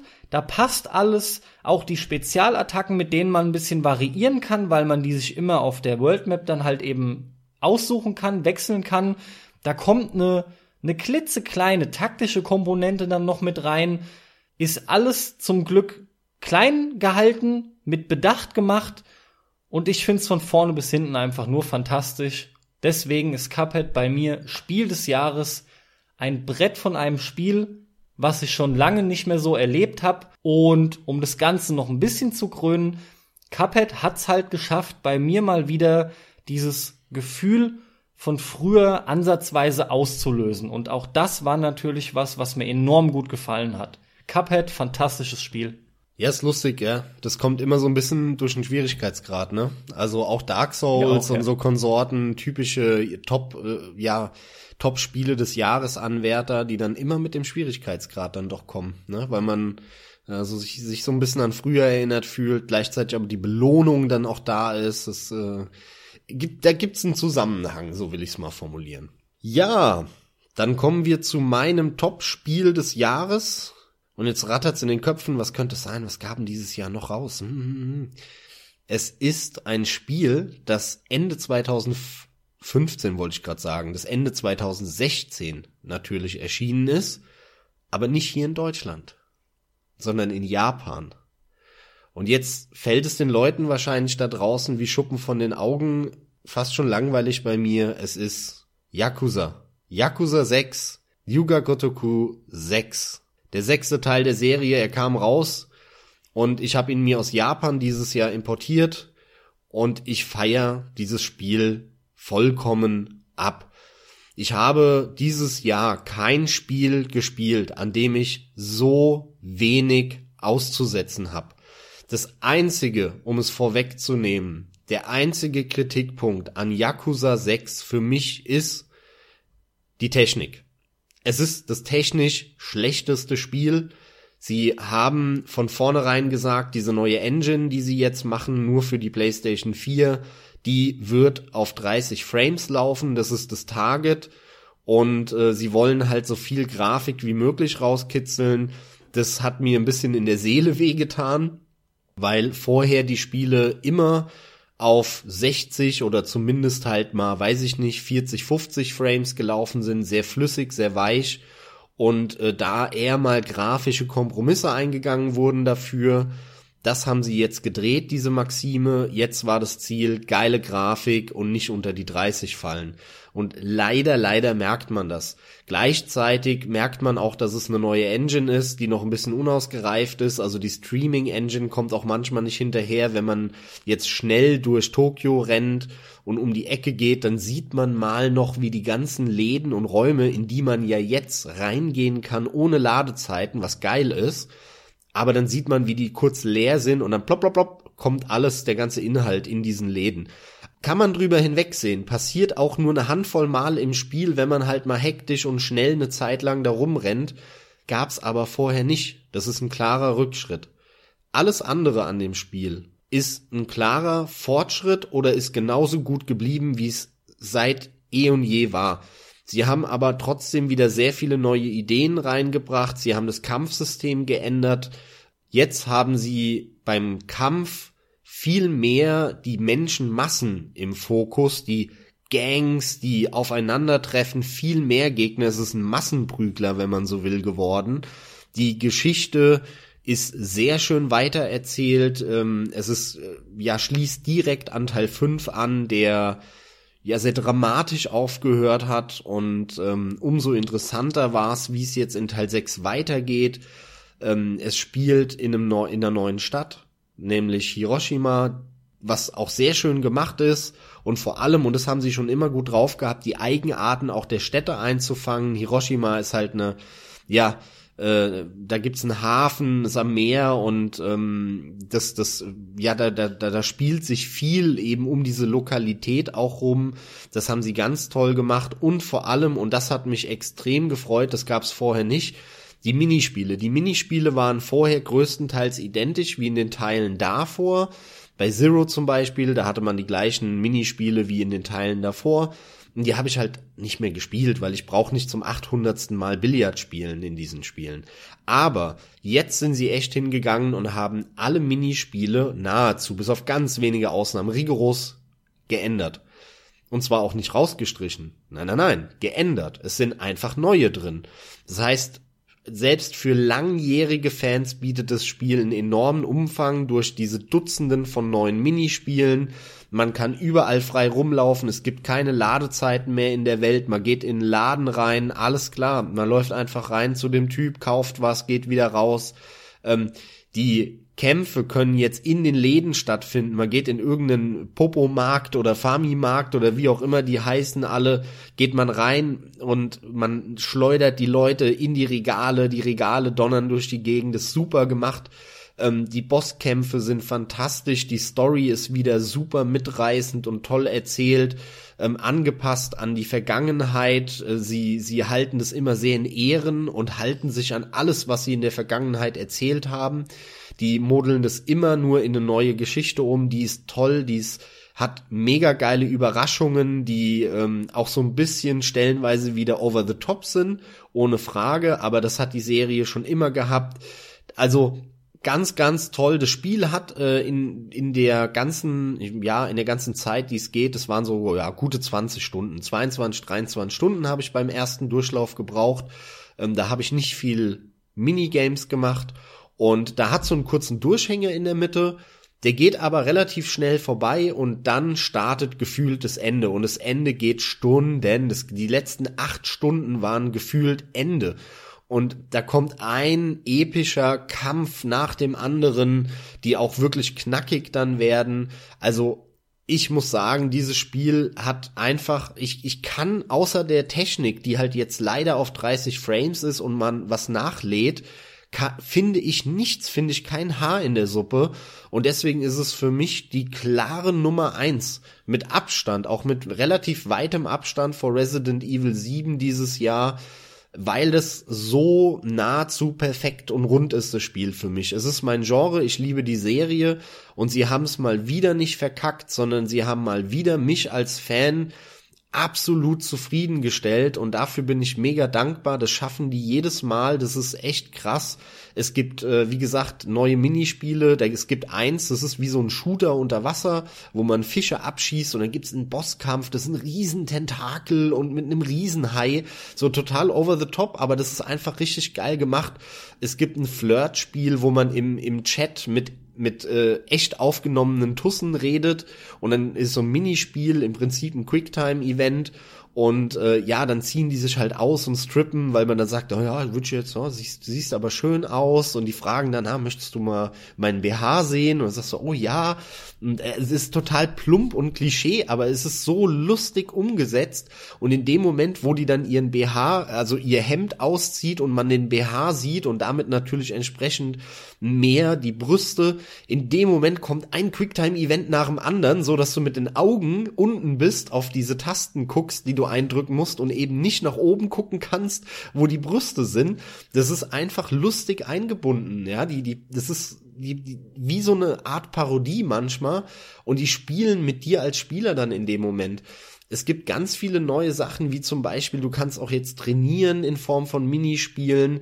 Dadurch werden deine Stats besser. Du levelst nicht mehr einfach nur durch Erfahrungspunkte auf, sondern es gibt sechs Arten oder fünf von Erfahrungspunkten.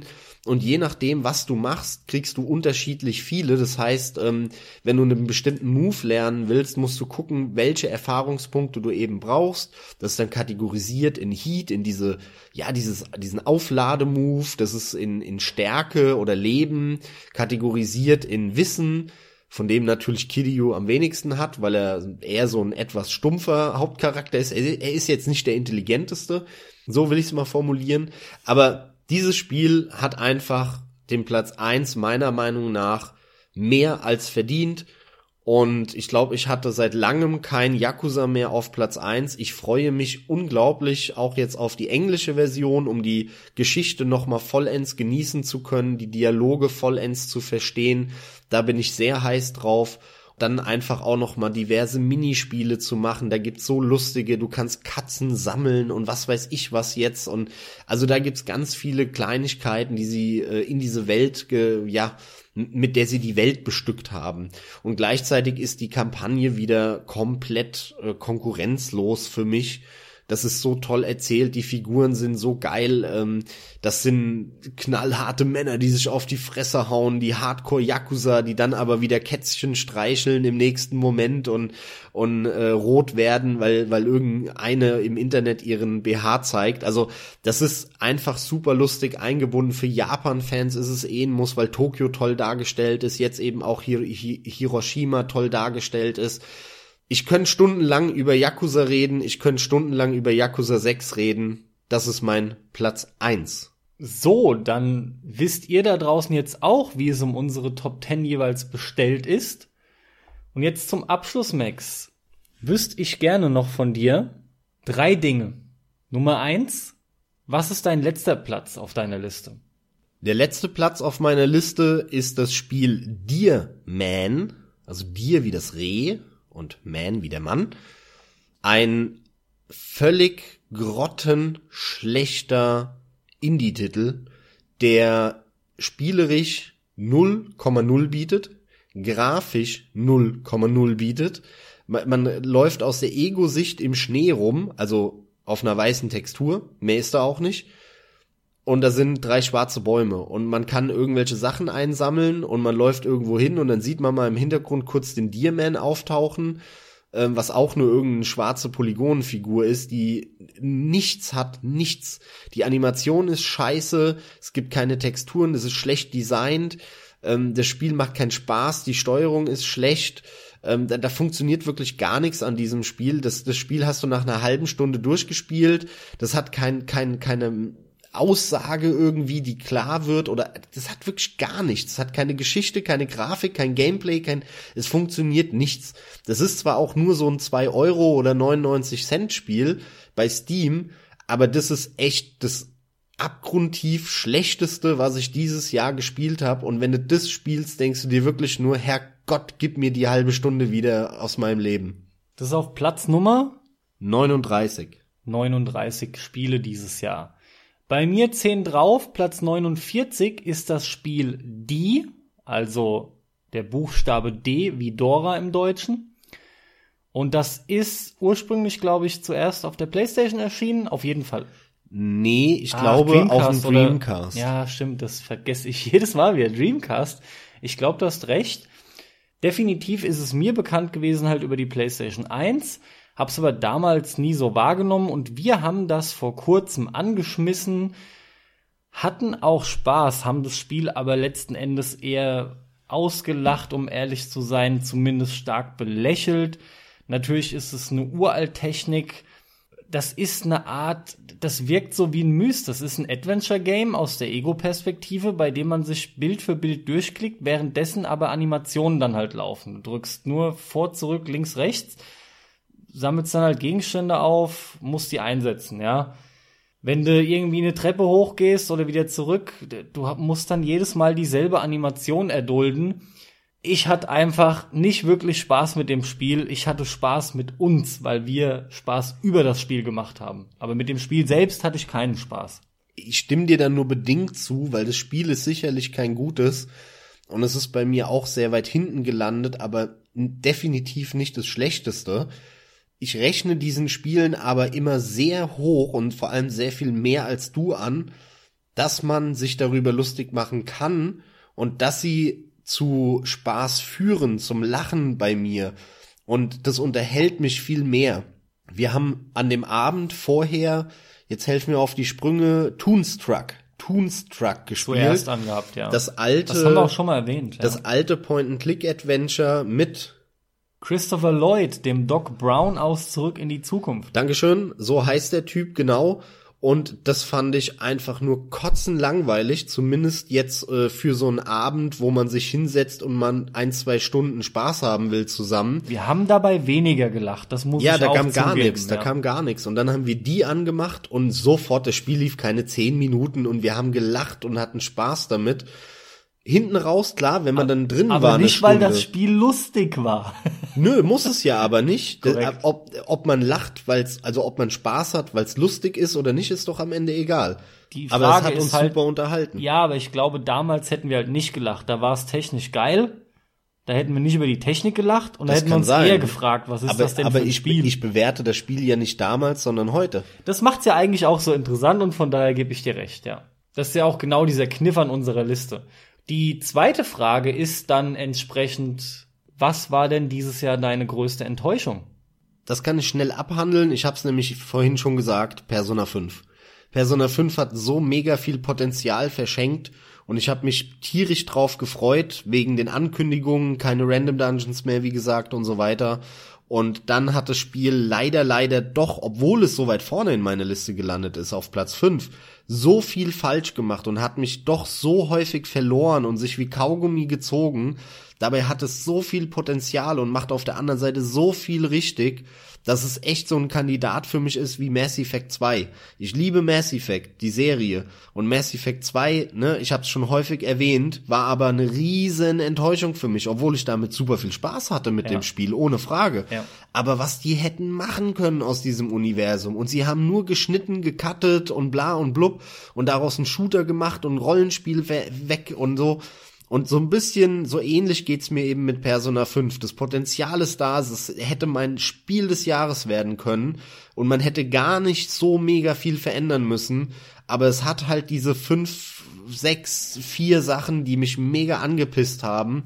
Deswegen ganz klar, größte Enttäuschung dieses Jahr Persona 5. Bei mir auf Platz 38 von 49 ist die größte Enttäuschung Deus Ex Mankind Divided. Uh, ganz weit hinten. Jo, ich liebe Deus Ex Human Revolution. Der hat mir wirklich sehr gut gefallen und quasi alles, was mir daran gut gefallen hat, bekomme ich in Mankind Divided nicht mehr. Denn Mankind Divided hat allem voran eine super langweilige Geschichte. Nicht, dass die in Human Revolution jetzt toll gewesen wäre, das war sie nämlich nicht. Aber die hatte ich wenigstens bei Laune gehalten und irgendwie bis gegen Ende wirkt es eigentlich auch ganz in Ordnung. Das Ende selbst war dann nicht so besonders. Aber Mankind Divided hat von Anfang an keine tolle Geschichte, keinen besonderen Aufhänger. Allem voran aber hat Mankind Divided unheimlich langweilige Level. Das Spiel spielt, das wusste ich nicht vorher, das hätte ich auch nicht gedacht, quasi nur in Prag. Und ich musste es rausfinden auf die Art und Weise, dass ich durchaus einige Stunden Spaß hatte in Prag bei Tag. Und dann war ich froh, als ich endlich wegkam, rauskam aus Prag für vielleicht eine halbe Stunde, nur um dann wieder in Prag zu sein bei Nacht. Und da war jetzt nicht wirklich viel anders. Und ähm, das hat Human Revolution so viel besser gemacht mit wesentlich abwechslungsreicheren und äh, interessanteren Schauplätzen. Also das war für mich eine Riesenenttäuschung. Auch der Punkt, der so oft gelobt wurde von vielen, dass das Spiel endlich keine beziehungsweise konkret bei Deus Ex nicht die Schleichspielweise bevorzugt oder bevorzugt behandelt und mehr Erfahrungspunkte vergibt. Das hat das Ganze für mich auch keinen Meter gerettet. Für mich sind es irgendwie Schleichspiele. Das Ballen macht nicht wirklich Spaß in den Spielen. Das ist einfach kein Shooter, das merkt man. So ein Mischmasch-Vorgehen kann man machen, finde ich aber auch nicht besonders befriedigend. Ich habe es wieder auf die Schleichvariante probiert. Grundsätzlich geht's, aber auch hier kommt wieder das deutlich schlechtere Leveldesign zum Tragen. Lirum Larum, ich könnte noch ein paar Punkte nennen, aber es bleibt dabei, das ist für mich die größte Enttäuschung gewesen. Mich bringt es jetzt nur zu meiner letzten Frage, die ich dir noch stellen möchte. Was war der Überraschungshit für dich schlechthin dieses Jahr? Natürlich nicht dein Lieblingsspiel. Der Überraschungshit. Also ein Überraschungshit habe ich schon erwähnt gehabt und zwar war das ein Stück weit Little Nightmares, weil ich da wirklich nicht so viel erwartet habe. Das hatte mich ja irgendwie nicht ganz so angesprochen. War zwar grundsätzlich so schon mein Ding, düster, ne, und Horror und so, aber ich habe wesentlich schlechtere Rätsel erwartet und hätte niemals mit ja dieser Abwechslung gerechnet, die das dann doch geboten hat. Deswegen war das auf jeden Fall eine Überraschung. Aber da habe ich zumindest grundsätzlich schon so ein, ja, irgendwie ein Grundvertrauen rein gehabt. Die größte Überraschung, würde ich behaupten, dieses Jahr war für mich ein Point-and-Click-Adventure. Und zwar ein Point-and-Click-Adventure im Pixel-Look. Und das lautet The Last Door die erste Staffel, da gibt's auch mittlerweile eine zweite von. Das sind auch so ein bisschen episodenmäßig, ich glaube vier, fünf, fünf Episoden, ich weiß es gar nicht. Das ist bei mir auf Platz 13 gelandet dieses Jahr von 39, also auch äh, kurz. Sorry, ich muss gerade lachen. Wir haben dieses Jahr endlich doch noch einen Treffer. Bei dir 39 Spiele, bei mir 49. Kein Treffer gleich und jetzt kommt doch noch einer unser Lieb, unser Überraschungshit sitzt auf der gleichen Platzierung. Ja gut, immerhin, immerhin, ja. ähm, und ja, ich muss tatsächlich sagen, ähm, dieses äh, Pixel-Look Point-and-Click-Adventure The Last Door hat's mir echt angetan. Ähm, ja, wie gesagt, man hat's gemerkt, knapp vor der Top 10, gab dann doch einige, die mir besser gefallen, aber da habe ich fast nichts erwartet. Das habe ich in irgendeinem Good Old Games Sale mega günstig abgegriffen und äh, war völlig überrascht davon. Ich habe gedacht, das ist ein irgend so ein Pixel Point and Click Ding, was wieder scheiß Rätsel hat ähm, und ziemlich langweilig von der Atmosphäre und so. Ich habe nicht erwartet, dass sie sich da groß was einfallen lassen. Und dann habe ich das gespielt und du spielst dieses Spiel eine halbe Stunde und du bist so reingesogen in diese Horrorwelt plötzlich. Das hat so eine fantastische Atmosphäre äh, in dieser extrem niedrig aufgelöste Pixel-Look regt deine Fantasie unglaublich an und es nutzen sie, um einen Horror zu schaffen, der halt einfach super geil ist. Gleichzeitig erzählen sie eine ziemlich coole Geschichte das hat zwar auch einige nicht so tolle Rätsel, aber das Rätseldesign ist trotzdem in Summe ganz geil und ähm, es ist super abwechslungsreich. Da passieren sau abgefahrene Sachen. Ähm, das ist wirklich wie so ein klassischer Horrorfilm aller das Omen, äh, der Exorzist, ähm, ne? also also all diese diese typischen ganz klassischen Horrorszenarien, das gruselige Waisenhaus und irgendwelche Nonnen und all so ein Zeug hast du da mit drin das hat mich derartig umgehauen, weil dieses Spiel einfach atmosphärisch man hätte das nicht besser machen können. Und wenn man auf Horror Point-and-Click-Adventure steht und jetzt keine mega Abneigung hat gegen diesen Pixel-Look, kann ich das auch nur jedem empfehlen. Ähm, dir habe ich es schon x-mal empfohlen, weil ich weiß, dass du ja auch auf Horrorkram stehst und auf Point-and-Click-Adventure sieht man an Techno Babylon dieses Jahr. Ähm, deswegen von mir klare Empfehlung. Das war für mich eine Riesenüberraschung, dieses Spiel. Und ich habe schon, das war auch Anfang des Jahres. Ich glaube, es war eines der ersten Spiele, wenn nicht sogar das erste, was ich dieses Jahr gespielt habe. Und ähm, die Staffel 2 habe ich mir relativ schnell auch gekauft bei Good Old Games, als die rauskam. Ich glaube, die kam auch erst dieses Jahr raus. Und die will ich unbedingt so schnell wie möglich spielen. Das ist ganz, relativ weit oben auf meiner Muss ich noch spielen Liste, die Staffel 2. Also, den Platz habe ich schon vorweggenommen, ebenfalls Platz 13 und auch völlig von den Socken gerissen, das hätte ich im Leben nicht gedacht. Infamous Second Son. ganz kurz meine Geschichte dazu. Das erste Infamous fand ich ziemlich toll, da hatte ich einen riesen Spaß mit. Das war mal ein bisschen was Frischeres im Open-World-Sektor. Und der zweite Teil, der hat mir dann gar nicht mehr so gut gefallen. Das war wieder zu viel vom selben. Dann war natürlich einige Jahre lang Pause. Jetzt muss man auch noch dazu sagen, Infamous Second Son ist ein PlayStation 4 Launch-Titel gewesen. Ich habe ihn erst dieses Jahr gespielt.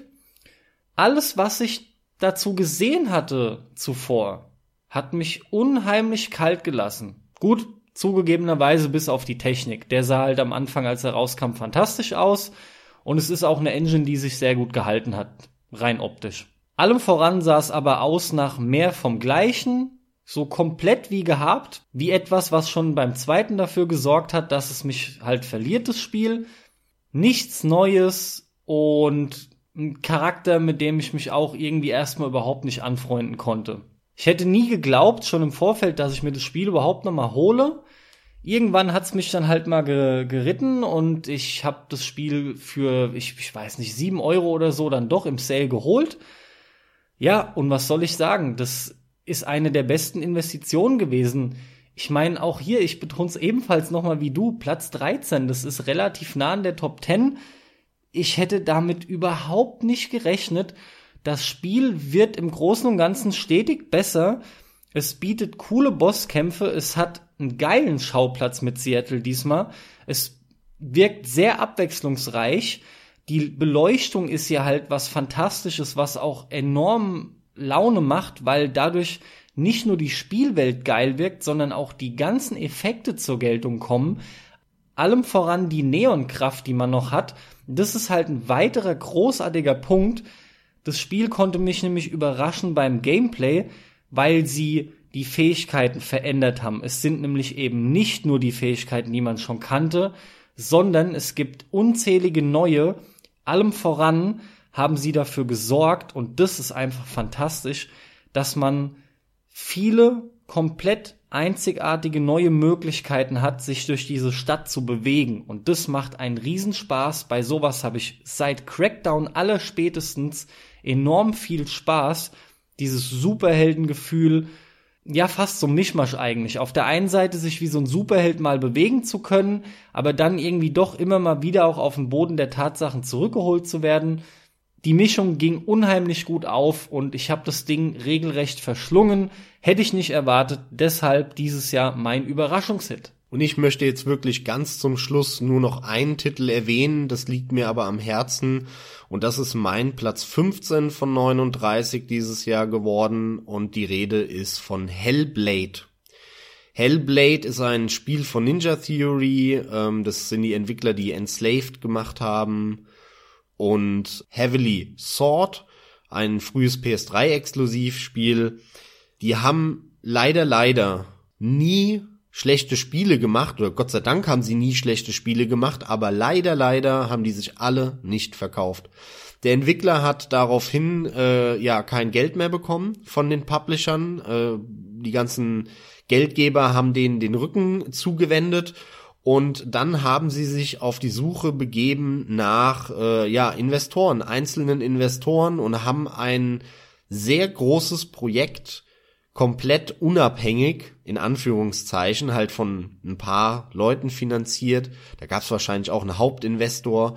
Aber haben sie finanziert bekommen und das kam dieses Jahr raus und das Projekt war wirklich außergewöhnlich. Die haben sehr viele neue Sachen probiert. Ähm, es ist eine Präsentationsbombe.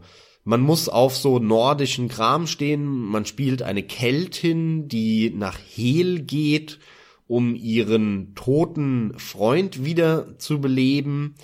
Es lebt von der Präsentation.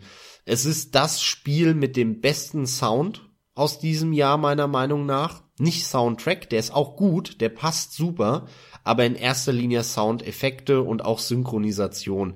Das sieht super aus mit der Unreal Engine 4. Das Spiel ist toll gemacht. Wirklich auch reiner Eye Candy, muss man sagen. Aber ganz klar hervorheben muss man den Sound.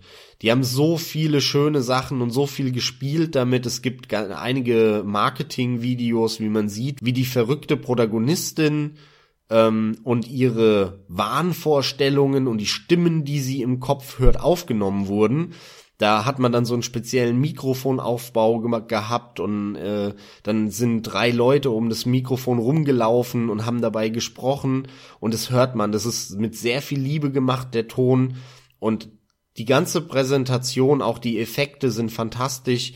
Also dieses Spiel hat einen Sonderpreis meiner Meinung verdient für diese außergewöhnliche Einbindung von von äh, ja Soundeffekten und Stimmen um dieses, dieses, diesen verrückten Geist von der Protagonistin darzustellen. Und man, man erlebt das. Man, man, man, es ist kein Spiel, wo einem einfach nur gesagt wird, die Hauptdarstellerin ist halt verrückt. Du spielst eine Verrückte, aber eigentlich spielst du dich selber. Nein, das ist hier nicht so. Du erlebst wirklich die Wahnvorstellungen von dieser Protagonistin, die du spielst, und du wirst selber ein Stück weit verrückt, während du das spielst. Und das ist fantastisch gemacht in diesem Spiel. Wirklich fantastisch. Leider, leider ist das Gameplay nicht so toll. Es gibt so eine Art Puzzlerätsel, das geht einem nach zwei, drei Stunden mega auf den Sack. Und dann gibt's ein Kampfsystem, das zwar ja besser ist, finde ich, als dieses Puzzlespiel, aber leider auch nicht ausreicht, um einen da acht, neun, zehn Stunden am Ball zu halten. Dafür ist es dann doch ein bisschen zu wenig. Das ist der Grund, warum dieses Spiel auch nicht in meiner Top 10 gelandet ist. Ähm, wie gesagt, Platz 15, aber für Videospiel-Enthusiasten, die vor allem, vor allem auch auf so nordische, keltische, germanische Sachen, Wikingerkram stehen, ein absolutes Muss. Nicht nur den guten Entwickler unterstützen, der echt Pech hatte, dass seine sehr guten Spiele sich nicht verkauft haben, aber hier haben sie wirklich mal was Neues probiert und äh, wann sieht man schon mal Innovationen bei Tonaufnahmen? Das wollte ich unterstützen und ich habe das auch gemacht. Ich habe mir das Spiel direkt gekauft, als es rauskam, zum Vollpreis. Auch hier fair. Es hat 30 Euro, glaube ich, gekostet oder 40. Bin ich mir gerade gar nicht mehr sicher. Hab's mir aber direkt gekauft zum Release. Also wenn ihr das nicht kennt und äh, zum ersten Mal hört und ihr auf Wikinger-Kram steht und so, schaut's euch an. Hellblade sehr, sehr erwähnenswert und sehr, sehr spielenswert. Carsten, jetzt haben wir lange, lange über das Jahr 2017 geredet. Das Fazit haben wir vorweggenommen. Ihr da draußen kennt jetzt unsere Top 10. Noch ein paar, ja, erwähnenswerte Spiele. Damit schließen wir das Kapitel das Jahr 2017 ab und starten mit Vorfreude, auch wenn ich anfänglich erwähnt habe, mit mäßiger Vorfreude in das Spielejahr 2018. Aber vielleicht wird es ja richtig geil und ich hoffe, ich irre mich. Aber ich werde auf jeden Fall einen Haufen Spiele haben, die in meinem Backlog sind, die ich spielen muss, auf die ich sehr scharf bin. Dazu zählt auch SteamWorld Dick, dazu zählt Cuphead, ähm, ich freue mich auf Yakuza 6 nochmal auf Englisch zu spielen. Es kommen diverse Spiele raus, auch nächstes Jahr, auf die ich mich freue. Mal schauen, vielleicht sehen wir in God of War 4, ähm, worauf ich mich sehr freue. Die Liste ist wirklich endlos an Spielen, die ich noch spielen will, in meinem Backlog sind, plus dann noch einige Highlights nächstes Jahr, auf die ich mich freue. Mal schauen, wie das nächste Jahr wird. Backlog ist das entscheidende Wort, genau das hätte ich jetzt auch noch angesprochen. Wir haben ja definitiv Titel, von denen wir wissen, dass wir uns drauf freuen. Konkret, wenn es ums Jahr 2018 geht, haben wir schon erwähnt, letzten Endes bleibt es abzuwarten. Das sehen wir dann. Der Cast ist jetzt relativ lang geworden, deshalb fasse ich mich an der Stelle jetzt einfach noch mal kurz. Ich hatte absolut Spaß dieses Jahr und ich fand es durchaus, wie gesagt, solide, gelungen. Die absoluten Überflieger sind halt irgendwie in der Form ausgeblieben, was das Jahr angeht, wie wir es sonst hatten in der Ansammlung in einem anderen Jahr, was weiß ich, ne? Immer wieder erwähnen wir da gerne PS3, Xbox 360, da gab es das ein oder andere Jahr. Das war gigantisch. In der Form war die Anzahl an guten Titeln eben nicht vertreten. Wie dem auch sei, Lirum Larum, ich hoffe, ihr hattet vor allem auch ein Spieljahr, das euch enorm gut gefallen hat. Was waren denn so eure Highlights? Vor allem voran, was war denn euer Spiel des Jahres? Da schmeißt mal raus, interessiert mich ohne Ende. Ich wünsche euch ganz viel Spaß beim Zocken. Wir hören uns, haut rein, bis zum nächsten Mal. Von mir an der Stelle an euch nochmal ein riesen fettes Dankeschön für das Jahr 2017, für euren Support, dass ihr uns regelmäßig hört.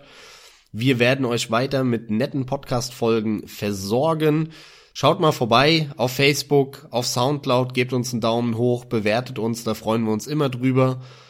Dankeschön, danke für eure Treue und auf ins Jahr 2018.